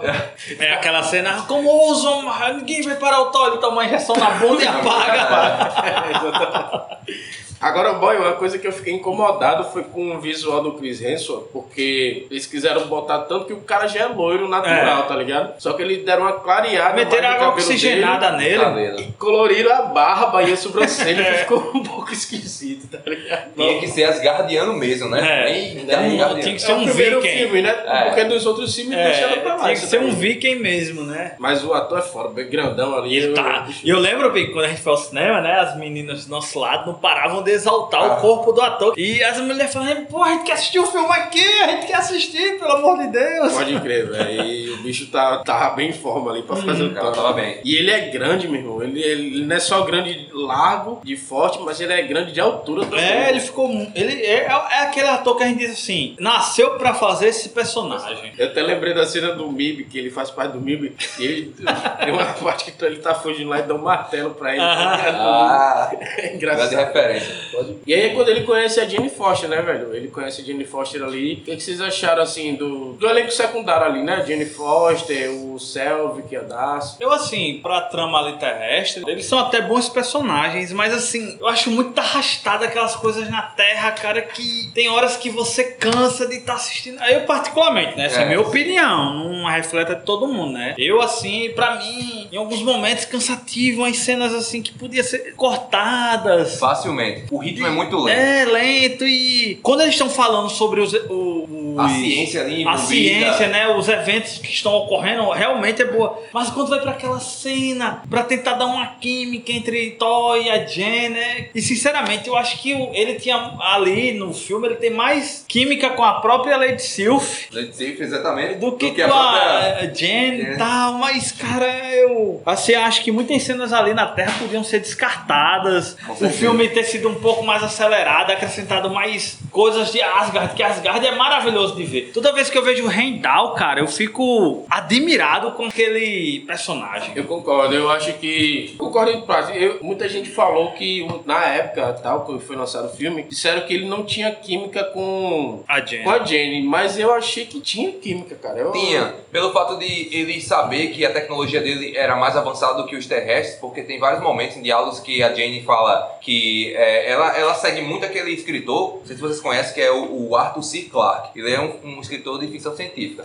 E ele fala que uma tecnologia, quando é muito avançada, pode parecer pra gente magia. E Asgard é uma, uma sociedade super avançada no tempo dela, por mais que pareça que seja mística, mas é uma tecnologia muito avançada. Então, a questão de Thor ir parar na Terra é uma questão científica. A gente já envolve é, é, Einstein e tudo mais. É engraçado que aí entra um detalhe que antes os, As- os Asgardianos eram Asgardianos mesmo. E houve essa mudança, né? Nos quadrinhos que se torna, foi bem polêmica na época, que eles deixavam, eles se tornaram alienígenas, né? Uma raça de alienígenas. Isso foi muito polêmico na época, essa mudança nos quadrinhos. Eu queria até mencionar sobre isso porque até então o universo Marvel foi muito calcado na realidade, né? Os Homens de Ferro, o Incrível Sim, Hulk. É. E aí quando eles foram para esse lado mais fantástico, eles também não quiseram assumir o lado fantástico por completo. Eles trouxeram também pro lado mais real, dizendo que tipo os. Asgardianos, eles não são tipo deuses, deuses, eles são tipo alienígenas super fato- avançados, né? E de fato são, né? E aí, por eles serem super avançados, quando eles estiveram aqui na Terra, os humanos consideravam eles deuses. Então, eles também se consideravam Uhum. deuses por serem mais avançados, mas eles só são alienígenas, não são os deuses realmente, né? Porque, na questão, porque até na mitologia deles, os nove reinos são é Asgard lá em cima e a Terra é um desses nove reinos, né? Sendo que os nove reinos nada mais é do que um universo, o universo da Marvel. E então, eles são de outro universo e de fato eles são alienígenas. Isso reflete muito até essa questão dos maias, né? É, retratado no History, que aquela coisa que eles construíram, Os toda deuses aquela astronautas. coisas eram, eram alienígenas, que eles retrataram como deuses. Eu acho que se levar por essa pegada, eu acho que teve uma, uma influência de Com sair, certeza. retratar é, seres com poderes místicos, assim por dizer, como seres alienígenas, né? Deuses. Isso. É um lance que eles tentam puxar sempre pro roteiro com a Jenny, justamente isso, né? Porque sempre a Jenny tá falando sobre alguma coisa e o Thor vai e puxa e fala: Não, isso daí é, você pode estar interpretando com magia, como o Léo falou, mas isso pra gente não é uma magia, assim, é tipo. É a ciência. É, é a ciência que, né? Chegou a esse ponto que parece místico É, pra você, e é interessante assim, né? Apesar de toda a tecnologia que a gente tem ali em Asgard, Só que isso é meio confuso. É. mas Só um parênteses, Pinho. isso não é meio confuso, não, porque ele diz que é ciência, mas o que o Odin faz com o Mjolnir é uma magia. É uma magia, e Sim. que é um encantamento, né? Que a Uhum. gente que joga RPG e conhece Ou, tal- essa... é, ou talvez seja uma ciência que a gente não consegue O compreender. próprio Loki, que diz que ele é um mestre em magia. Isso. Mestre na... Não, e ele desaparece lá, no, no É. ele tem um... Ilusionismo. Exatamente, É, ele usa né? muito assim, eu acho que tentaram dar essa. passar Mesclar, essa né? ideia pra assim dizer, tipo, ser uma coisa pé no chão, mas Isso. a gente sabe que. É, mas Jane faz muito esse papel de ponte, né? Porque ela é, o- é tipo, ela é a ponte entre o telespectador e, o- e os personagens do filme. Porque ela é a humana que quer tentar desvendar como tudo aquilo acontece, tudo aquilo místico que a gente vê que acontece. Ela tenta trazer pra nossa visibilidade assim científica que aquilo dali é ciência, entendeu? Mas só que o cara vem do espaço, no, o bicho é teletransportado e tudo É, o mais. cara voa com martelo. Né? E assim, nesse filme a gente nem vê tanto, mas depois a gente vai ver mais dessa tecnologia asgardiana, né? Futuramente. É, nos- nos eu universos. Acho que assim, nesse primeiro filme eles estavam um pouco com medo de tornar tudo fantástico. Tentar, e como os primeiros filmes são bem palpáveis assim na, na, na realidade, É. tentaram trazer algo mais real pro filme, mas que depois, com o decorrer dos filmes que vieram aparecer e tal, eles foram transformando mais em místico mesmo. E Que vai vir depois, né? O próprio Doutor Estranho, que realmente são os poderes místicos Místico, e tudo né? isso. Eu acho que. É eles começaram da- a abandonar mesmo essa ideia assim de, de aceitar Porque, que. tipo, mano, o, o cara puxar um, um raio com um martelo, isso daí não é tecnologia, não. Exatamente, Não, não, não, pô. E a gente sabe até o para-raio, né? Mas não daquela maneira que ele faz, né? No, no É. filme. Então, então, assim, é... relevando essa parte assim da Terra, cara, eu adoro quando mostra Asgard. Eu adoro, eu adoro. E o interessante é que Asgard tem toda aquela coisa medieval, mas ao mesmo tempo bem. Fantástica também, Fantástica, né? Porque aquela- a ponte é de arco-íris, pessoal. A ponte É, que Thor vai até o portal lá da Bifrost é um E arco-íris. aquela cena que eles estão indo no- na Bifrost pro Reino de Gelo, que É cena muito linda, legal, é cara. legal. Nos cavalos. É, né? uma é, cena é. bonita e assim, pô, e mais uma vez, né, Rendal, cara, ele parece chura de Capricórnio com aquela Sabe o armadura. que, que esse lance, sabe o que, que esse me lembra? Pra mim ia ser Loki, meu. Loki, por causa daquele álbum de Loki também é foda, né? Era meio, é, ele é tipo meio o universo do He-Man, tá ligado? Que é meio É. medieval e, e, E é, tecnológico, mesmo tempo, isso, tá isso. E até um louro forte que se É, transforma. Uma espada, É uma espada, um martelo. É, uma arma. He-Man bebe disso aí, hein? Com certeza. Ou veio antes, né? Não, veio Thor vem bem antes que É, Thor é, é, mitologia, uma é. mitologia, né? He-Man veio nos anos 80, He-Man. E com relação a, ao lance da SHIELD, né, a gente tem o agente Coulson aí, e aí o, o martelo do Thor, cai ali no Novo México, e a SHIELD vai investigar e faz todo um cerco ali em volta do martelo, né, porque antes disso, tá, a galera que vê o martelo tenta Muito tirar o legal martelo, aquela né, cena, a galera fazendo um churrascão, É. a galera Tipo um se divertindo, um né? turístico, os caras. É, o Stanley aparece lá no carro e ele acerta a capota do carro É. voando. É, tipo viu? assim, meu irmão, do nada um, satélite, né? Como eles pensam. É mesmo, foi. E ela começa um churrascão, um povão lá, todo se divertindo, como se fosse a própria Excalibur pra retirar da pedra. Exatamente. E eu acho que carrega um pouco desse conceito da escala, por- É, pelo fato de você é. ser digno, É né? mesmo. É, ser mesmo. digno. Eu acho que a influência vem muito da Excalibur, É, né? pode de, ser. de carregar a espada. E aí a Shield chega lá e monta o cerco ali pra estudar aquilo ali, né?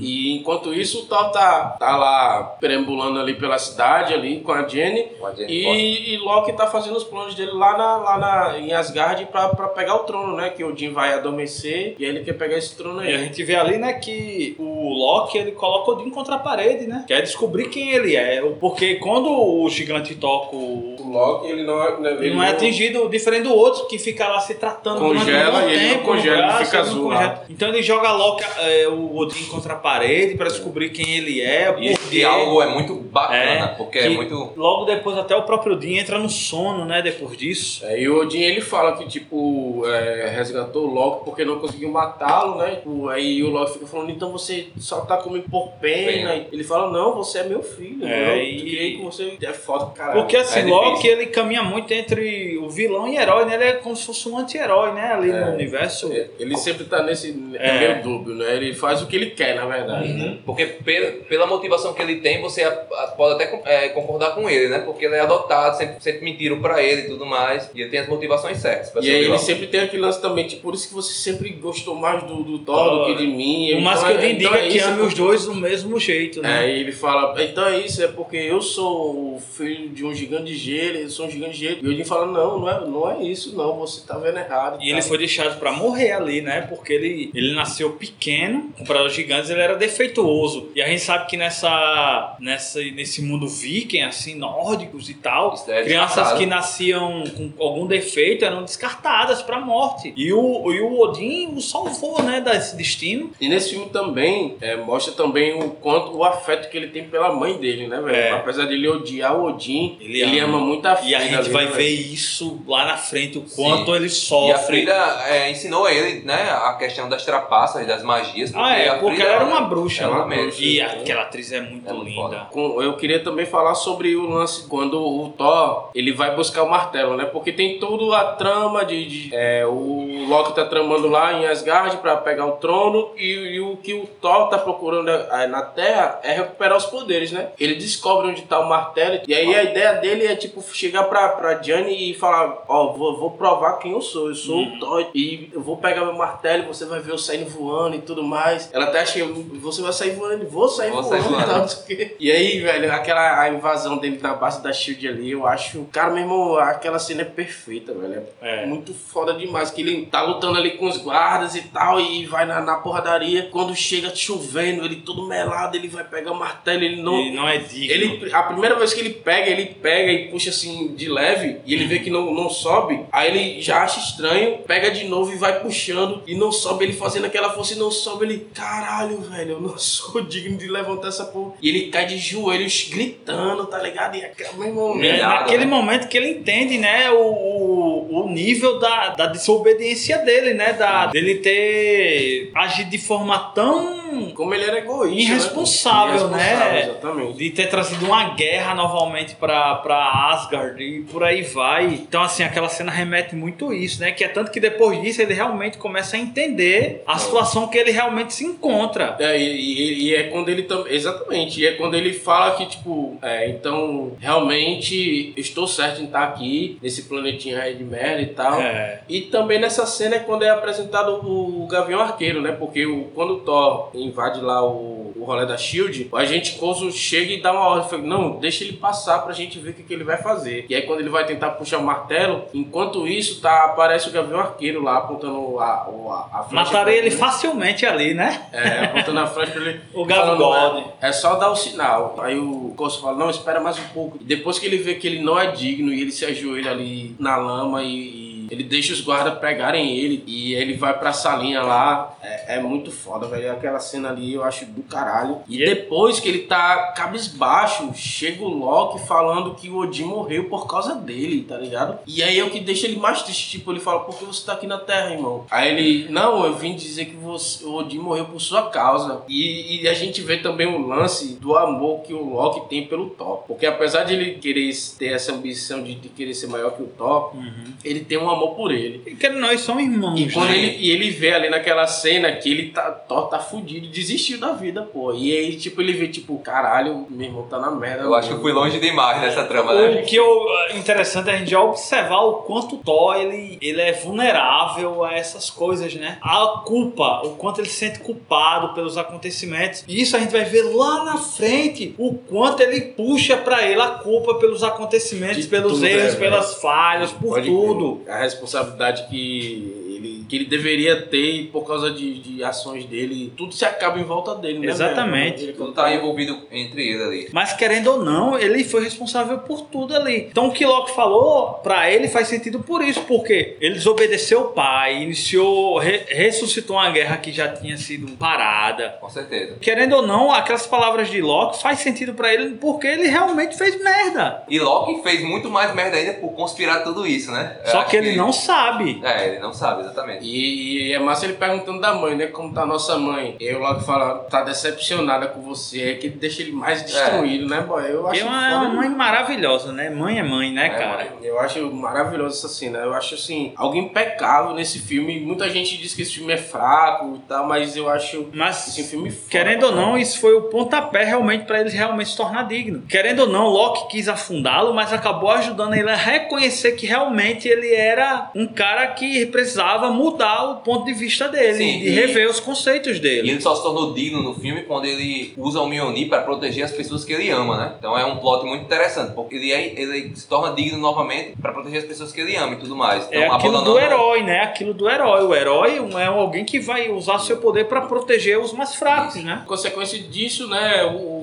o Loki assume o trono de Asgard, né, por um tempo, e, o, e manda o, o Destruidor, que é um bem conhecido dos quadrinhos também, que é aquele robôzão de Que é um extremamente poderoso. Um Manda pra Terra bicho. pra matar o Thor, né? Pra, pra garantir o trono dele de vez ali. E é ali que ele recupera a dignidade dele e a honra, e é que ele consegue pegar o Mjolnir. Mas até ele chegar ali, realmente ele, ele entende, né, que ele vai pra cima do destruidor sem nenhum poder e é massacrado. Massacrado. Vai proteger os amigos dele, que algo que lá no início a gente vê que ele tá lutando, o amigo dele Não tá ferido, muito, ele né? não tá nem aí, ele continua lutando, que é uma coisa que o pai dele disse. Como é que você vai proteger um rei se você não é capaz de proteger seu Seus amigo? amigos, é. É, é mesmo, boy. E, e é muito foda ali quando ele pega ali o. Na verdade, quando ele, ele tá pra morrer, né? É, ele tá bem ferido tá ali. ferido pra caralho, ele vai morrer. E aí, tipo, o martelo. Vem, o Mironi entende, ele é digno. Ele é digno. O martelo vai até ele. E aquela né, velho? cena é muito legal, porque começa a tremer ali, a galera não consegue entender, de repente o bicho, ah, o encantamento de Odin acende, né, que aparece lá aquela Um Sinalzinho o lá. sinalzinho, e o martelo viaja vum, em direção a ele. Pô, A tô é- arrepiado é aqui, eu tô bacana, é arrepiado bacana, aqui. É, tu é louco, mano. E aí quando ele pega ali. Agora, o que eu acho ruim desse filme, as batalhas, velho. Essa batalha com o Destruidor aí foi muito paia, meu irmão. Porque foi, tipo, um gancho muito alto pra gente esperava uma batalha da porra. É. E ele só pega o martelo, depois que ele pega o martelo, ele se transforma e faz tipo um redemoinho lá de vento e tal, e dá duas pancadinhas nele e destrói o bicho, meu irmão. É foda. Queria ver mais do poder do Thor. Não é? E aí, quando ele termina, ele fala: Eu te falei, ó, como eu te falei que eu vou. Jane, né? É. Eu voava. Voltando um pouco à cena que eu me divirto muito, cara, é sempre que chega os amigos dele na Terra. Ah, verdade, E os É caras da, da, da Shield estão olhando aí. Quem é? irmão? Relatório aí do que tá acontecendo. Apareceu aqui o Jack Chan, a Xena e o Robin Hood. Pode ver. Justamente por causa do figurino, que é uma coisa que a gente tem que falar também do figurino desse filme, né? Que foi uma coisa impecável, assim, uma coisa É. épica e até difícil para os atores encenarem com, com o figurino que foi dado lá para eles. E os amigos foram lá por causa de que descobriram, né, a, a, trama, a, a trama de Loki ali e foram atrás dele, né? E ele não queria voltar, né? Ele falou, É. não, velho. Aí ele entende o eu que não, tá eu acontecendo. não mereço ir voltar pra lá, não. Esse cara, não, que é isso? Teu irmão tá fazendo merda. E aí é quando chega o Destruidor e tem toda essa cena que a gente falou É. agora, né? Que a gente achava que era o clímax do filme ali e tal, né? A gente ainda tem uma, uma batalha pela frente, né? Que aí é ele voltando pra recuperar o trono em Asgard. né? E destronar Loki, né? Né? O manipulador. E o Fácil. Rendal, o Rendal ele fica, fica meio à mercê do Loki ali, porque ele, ele obedece o trono, né? É. e tal. Exatamente. Mas ah, pronto, agora a luta dele com o Loki eu gostei. Eu achei, eu achei bem bacana a luta dele ali com, com o Loki. Depois da luta e tudo, né? Ele bota o Mjolnir em cima Em do cima do Loki, peito né? de Loki. e ele não consegue E levantar. durante muito tempo um meme rolava na internet. Você lembra que o Homem-Aranha queria usar o banheiro e o martelo do Loki tava em cima da tampa. Ah, é. É, esse meme, né? Realmente. O martelo do Thor, né? Do toque, Toque. o Homem-Aranha só não é digno porque ele não tem desejo de matar. Uhum. É por isso que ele não é digno de carregar, porque são pra guerreiros, né? É. E aquela cena que o Loki tá, tá pendurado ali, vai cair, ele segura É. o Loki. E o Loki fala pra ele, não, que você, vocês são injustos e tudo mais. Ele, não, mas você é meu irmão, eu vou lhe salvar, meu irmão. Você, Não interessa o que É. você fez, você é meu irmão. Você é meu irmão, não interessa quem você é, se você é gigante de gelo não, você é meu irmão, eu, lhe- eu te amo e tal. É, é um, um- Mas isso é muito legal, essa relação deles de amor e ódio, assim. É, que pô. Eles são realmente, eles são aquela coisa que a gente tem com o irmão, a gente cresce brigando, nosso Sim, irmão, mas mas ama. é, é nosso irmão, É né? nessa Se ama. parte, pô, o Loki olha pra ele assim e fala, meu irmão, pode crer, eu vou me arrepender. Só que ele é tão cabeça dura, o Loki também, que Sim. ele fala, não posso entregar isso não, velho. E ele vai e se solta, né? É, ele o que é legal é que ele se solta, que é interessante isso. E que ele realmente quer se perder, né? Ele quer sair daquele, É. da convivência ali. Ele se solta ali, ele cai no limbo. Tarde a gente vê ele, né? No, no, é, exatamente. Depois a gente descobre onde ele caiu. E lembrando, né, que a Brian Force ela foi destruída. É. Porque o Thor teve que destruir para o Loki não destruir os nove reinos. E a Bifrost foi destruída. E por causa que a Bifrost foi destruída, ele não pode mais viajar para outros lugares, né? E ele tinha se apaixonado pela Jane e tal. Ele não consegue mais voltar para Terra. Ele se abdica de, da, da relacionamento dele que tem na Terra, Do né? amor dele e tal. Pra dar um jeito mesmo no irmão dele. É, e eu acho aquela cena foda que ele chega pra Rendal e fala: Você tá vendo ela e tal? Ele, não, eu tô vendo ela. Ela tá tentando encontrar um jeito de encontrar você, É. né, velho? Mas eu, sinceramente, com a Lady Sylvie ali, eu... Já ficava tranquilo, né? É, tava tranquilo. E outra, assim, nos quadrinhos tem esse lance dele, dele ter o romance com a Lady Sif. Ele casa com a Lady Sif É. nos quadrinhos, né? Só que. Não foi abordado isso né, nos filmes? É, ficou meio entre, entre linhas, assim, porque mostra o olhar que ela tem pra É, ele. ele, né? Há um- há um Até interesse. a mãe dele, a mãe dele vai uma hora consolar ela, né? Que Isso. entende É. que é- ele realmente não quer ela. E ela, é louca afim- por é, ela. Ela é afim dele. Mas é isso, basicamente é isso. E os- a cena pós-crédito do filme, que a Marvel, depois que vê a Marvel, a Marvel mantém a gente sempre ficar 10 minutos no cinema esperando uma ceninha. de pós-crédito. Exatamente.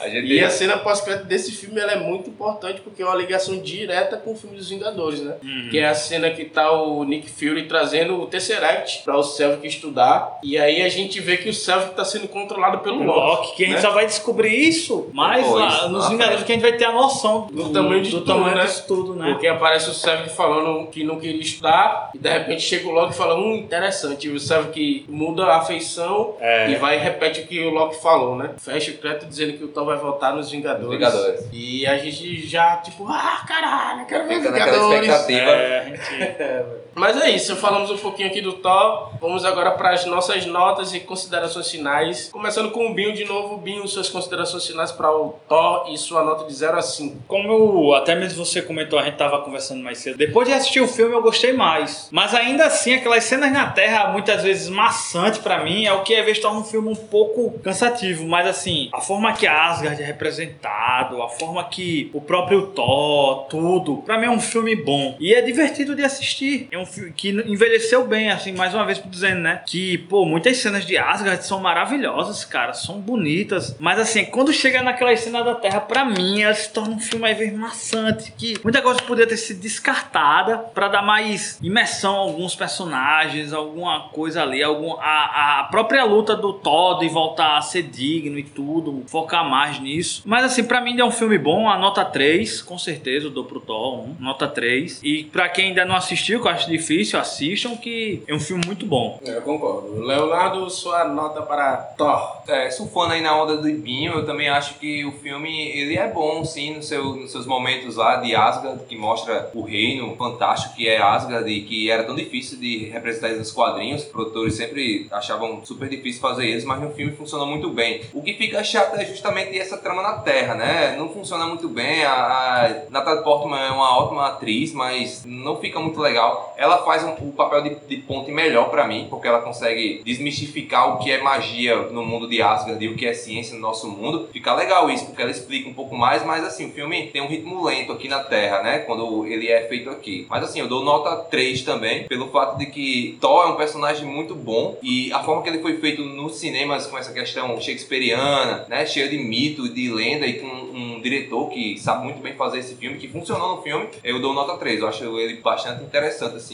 mas é dispensável. Muito bem. A minha nota pra Thor é nota 4. Eu acho esse primeiro filme o melhor filme do Thor. Ele é melhor do que o que veio depois, O Mundo Sombrio. Ele é melhor do que Thor Ragnarok. Ele apresenta bem o personagem. Ele apresenta o Thor do jeito que eu acho que o Thor deve ser. Eu não acho que o Thor deve ser meio galhofa, como se transformou no Thor Ragnarok. Eu acho que o Thor tem que ter um, um, tom mais sério e esse filme ele traz peso das consequências de atos, coisas que no, nos filmes futuros não, não acontece. E o meu o maior problema com Ragnarok é isso, é o peso das consequências de, de, de, ações que acontecem que não tem peso nenhum, simplesmente torna uma piada. Então esse filme ele tem um peso eu acho que o Thor deveria ter. Eu concordo com todo mundo aqui com relação à cena da Terra que é meio fraquinha, mas aquela cena dele na na terra, né? Tentando recuperar o martelo. Eu acho que ela deu um ponto a mais do que os caras deram aí, porque só aquela cena vale um ponto para mim, que é incrível e trouxe a emoção. Eu fiquei emocionado mesmo, tal. Tipo, caralho, deu vontade de chorar. Tipo, meu irmão, pode crer, velho. Esse caralho, eu tô, eu tô entendendo o que você tá sentindo, tá ligado? Eu, tô, eu senti aquilo. Então, só essa cena me deu, me, me deu, já dá um ponto pro filme. E a parte de Asgard é impecável. Então, para mim, fecha com nota 4 e é é o melhor filme do Thor que foi feito e o Thor Mundo Sombrio a gente vai falar depois em outros casts, mas ele também ainda puxa um pouco desse lance do Thor, mas não, não sinto tanto peso quanto nesse primeiro filme e o terceiro acabou ficando galhofado mesmo. Então, para mim é nota 4 e é isso aí. Falamos aqui do Homem de Ferro 2 e do Thor Vamos fazer uma terceira parte, que é falando sobre Capitão América e os Vingadores, para finalizar essa fase 1. Quero me despedir aqui de vocês. É, ouçam nossos casts anteriores. É, vai no Spotify, pesquisa lá podcast FHQs no Spotify e assina o nosso podcast no Spotify. É, use o nosso feed também para adicionar o nosso podcast no seu agregador de podcast aí. E é isso, gente. Vamos ficando por aqui. Binho, dê seu recado final aí pra galera. Foi muito bom mais uma vez estar gravando aqui ao lado dos meus amigos. Continuando esse universo Marvel aí tão maravilhoso que a gente conhece. Bom ter vocês com a gente, Sidekicks. É um prazer tê-los sempre aqui na Sala de Justiça. Em breve voltaremos a nos encontrar aí, como o próprio falou, com Capitão América e Vingadores para encerrarmos esse primeiro ciclo aí da Marvel. E vamos continuar gravando e avante, Vingadores! Assemble! é isso aí. E Léo, dê seu recado aí pra galera aí final aí. Então, galera, é isso, né? A gente pegou aí esses dois filmes do início do MCU, que é muito interessante a gente poder ver. Espero que vocês vejam o Capitão América também, pra gente poder falar pra vocês as nossas expectativas. E é isso, né? É o único produtor que fez tudo pra gente aí, a Marvel, a gente tem que exaltar mesmo. Então é isso, gente. A gente se vê aí, não sei, daqui a 15 dias ou daqui a um mês. não vou, não vou dar dia certo pra postar esse podcast, pra postar o próximo podcast, mas a gente vai se ver aí, pelo menos uma vez por mês a gente vai se ver, com certeza. Então é isso, galera. Até mais. Valeu.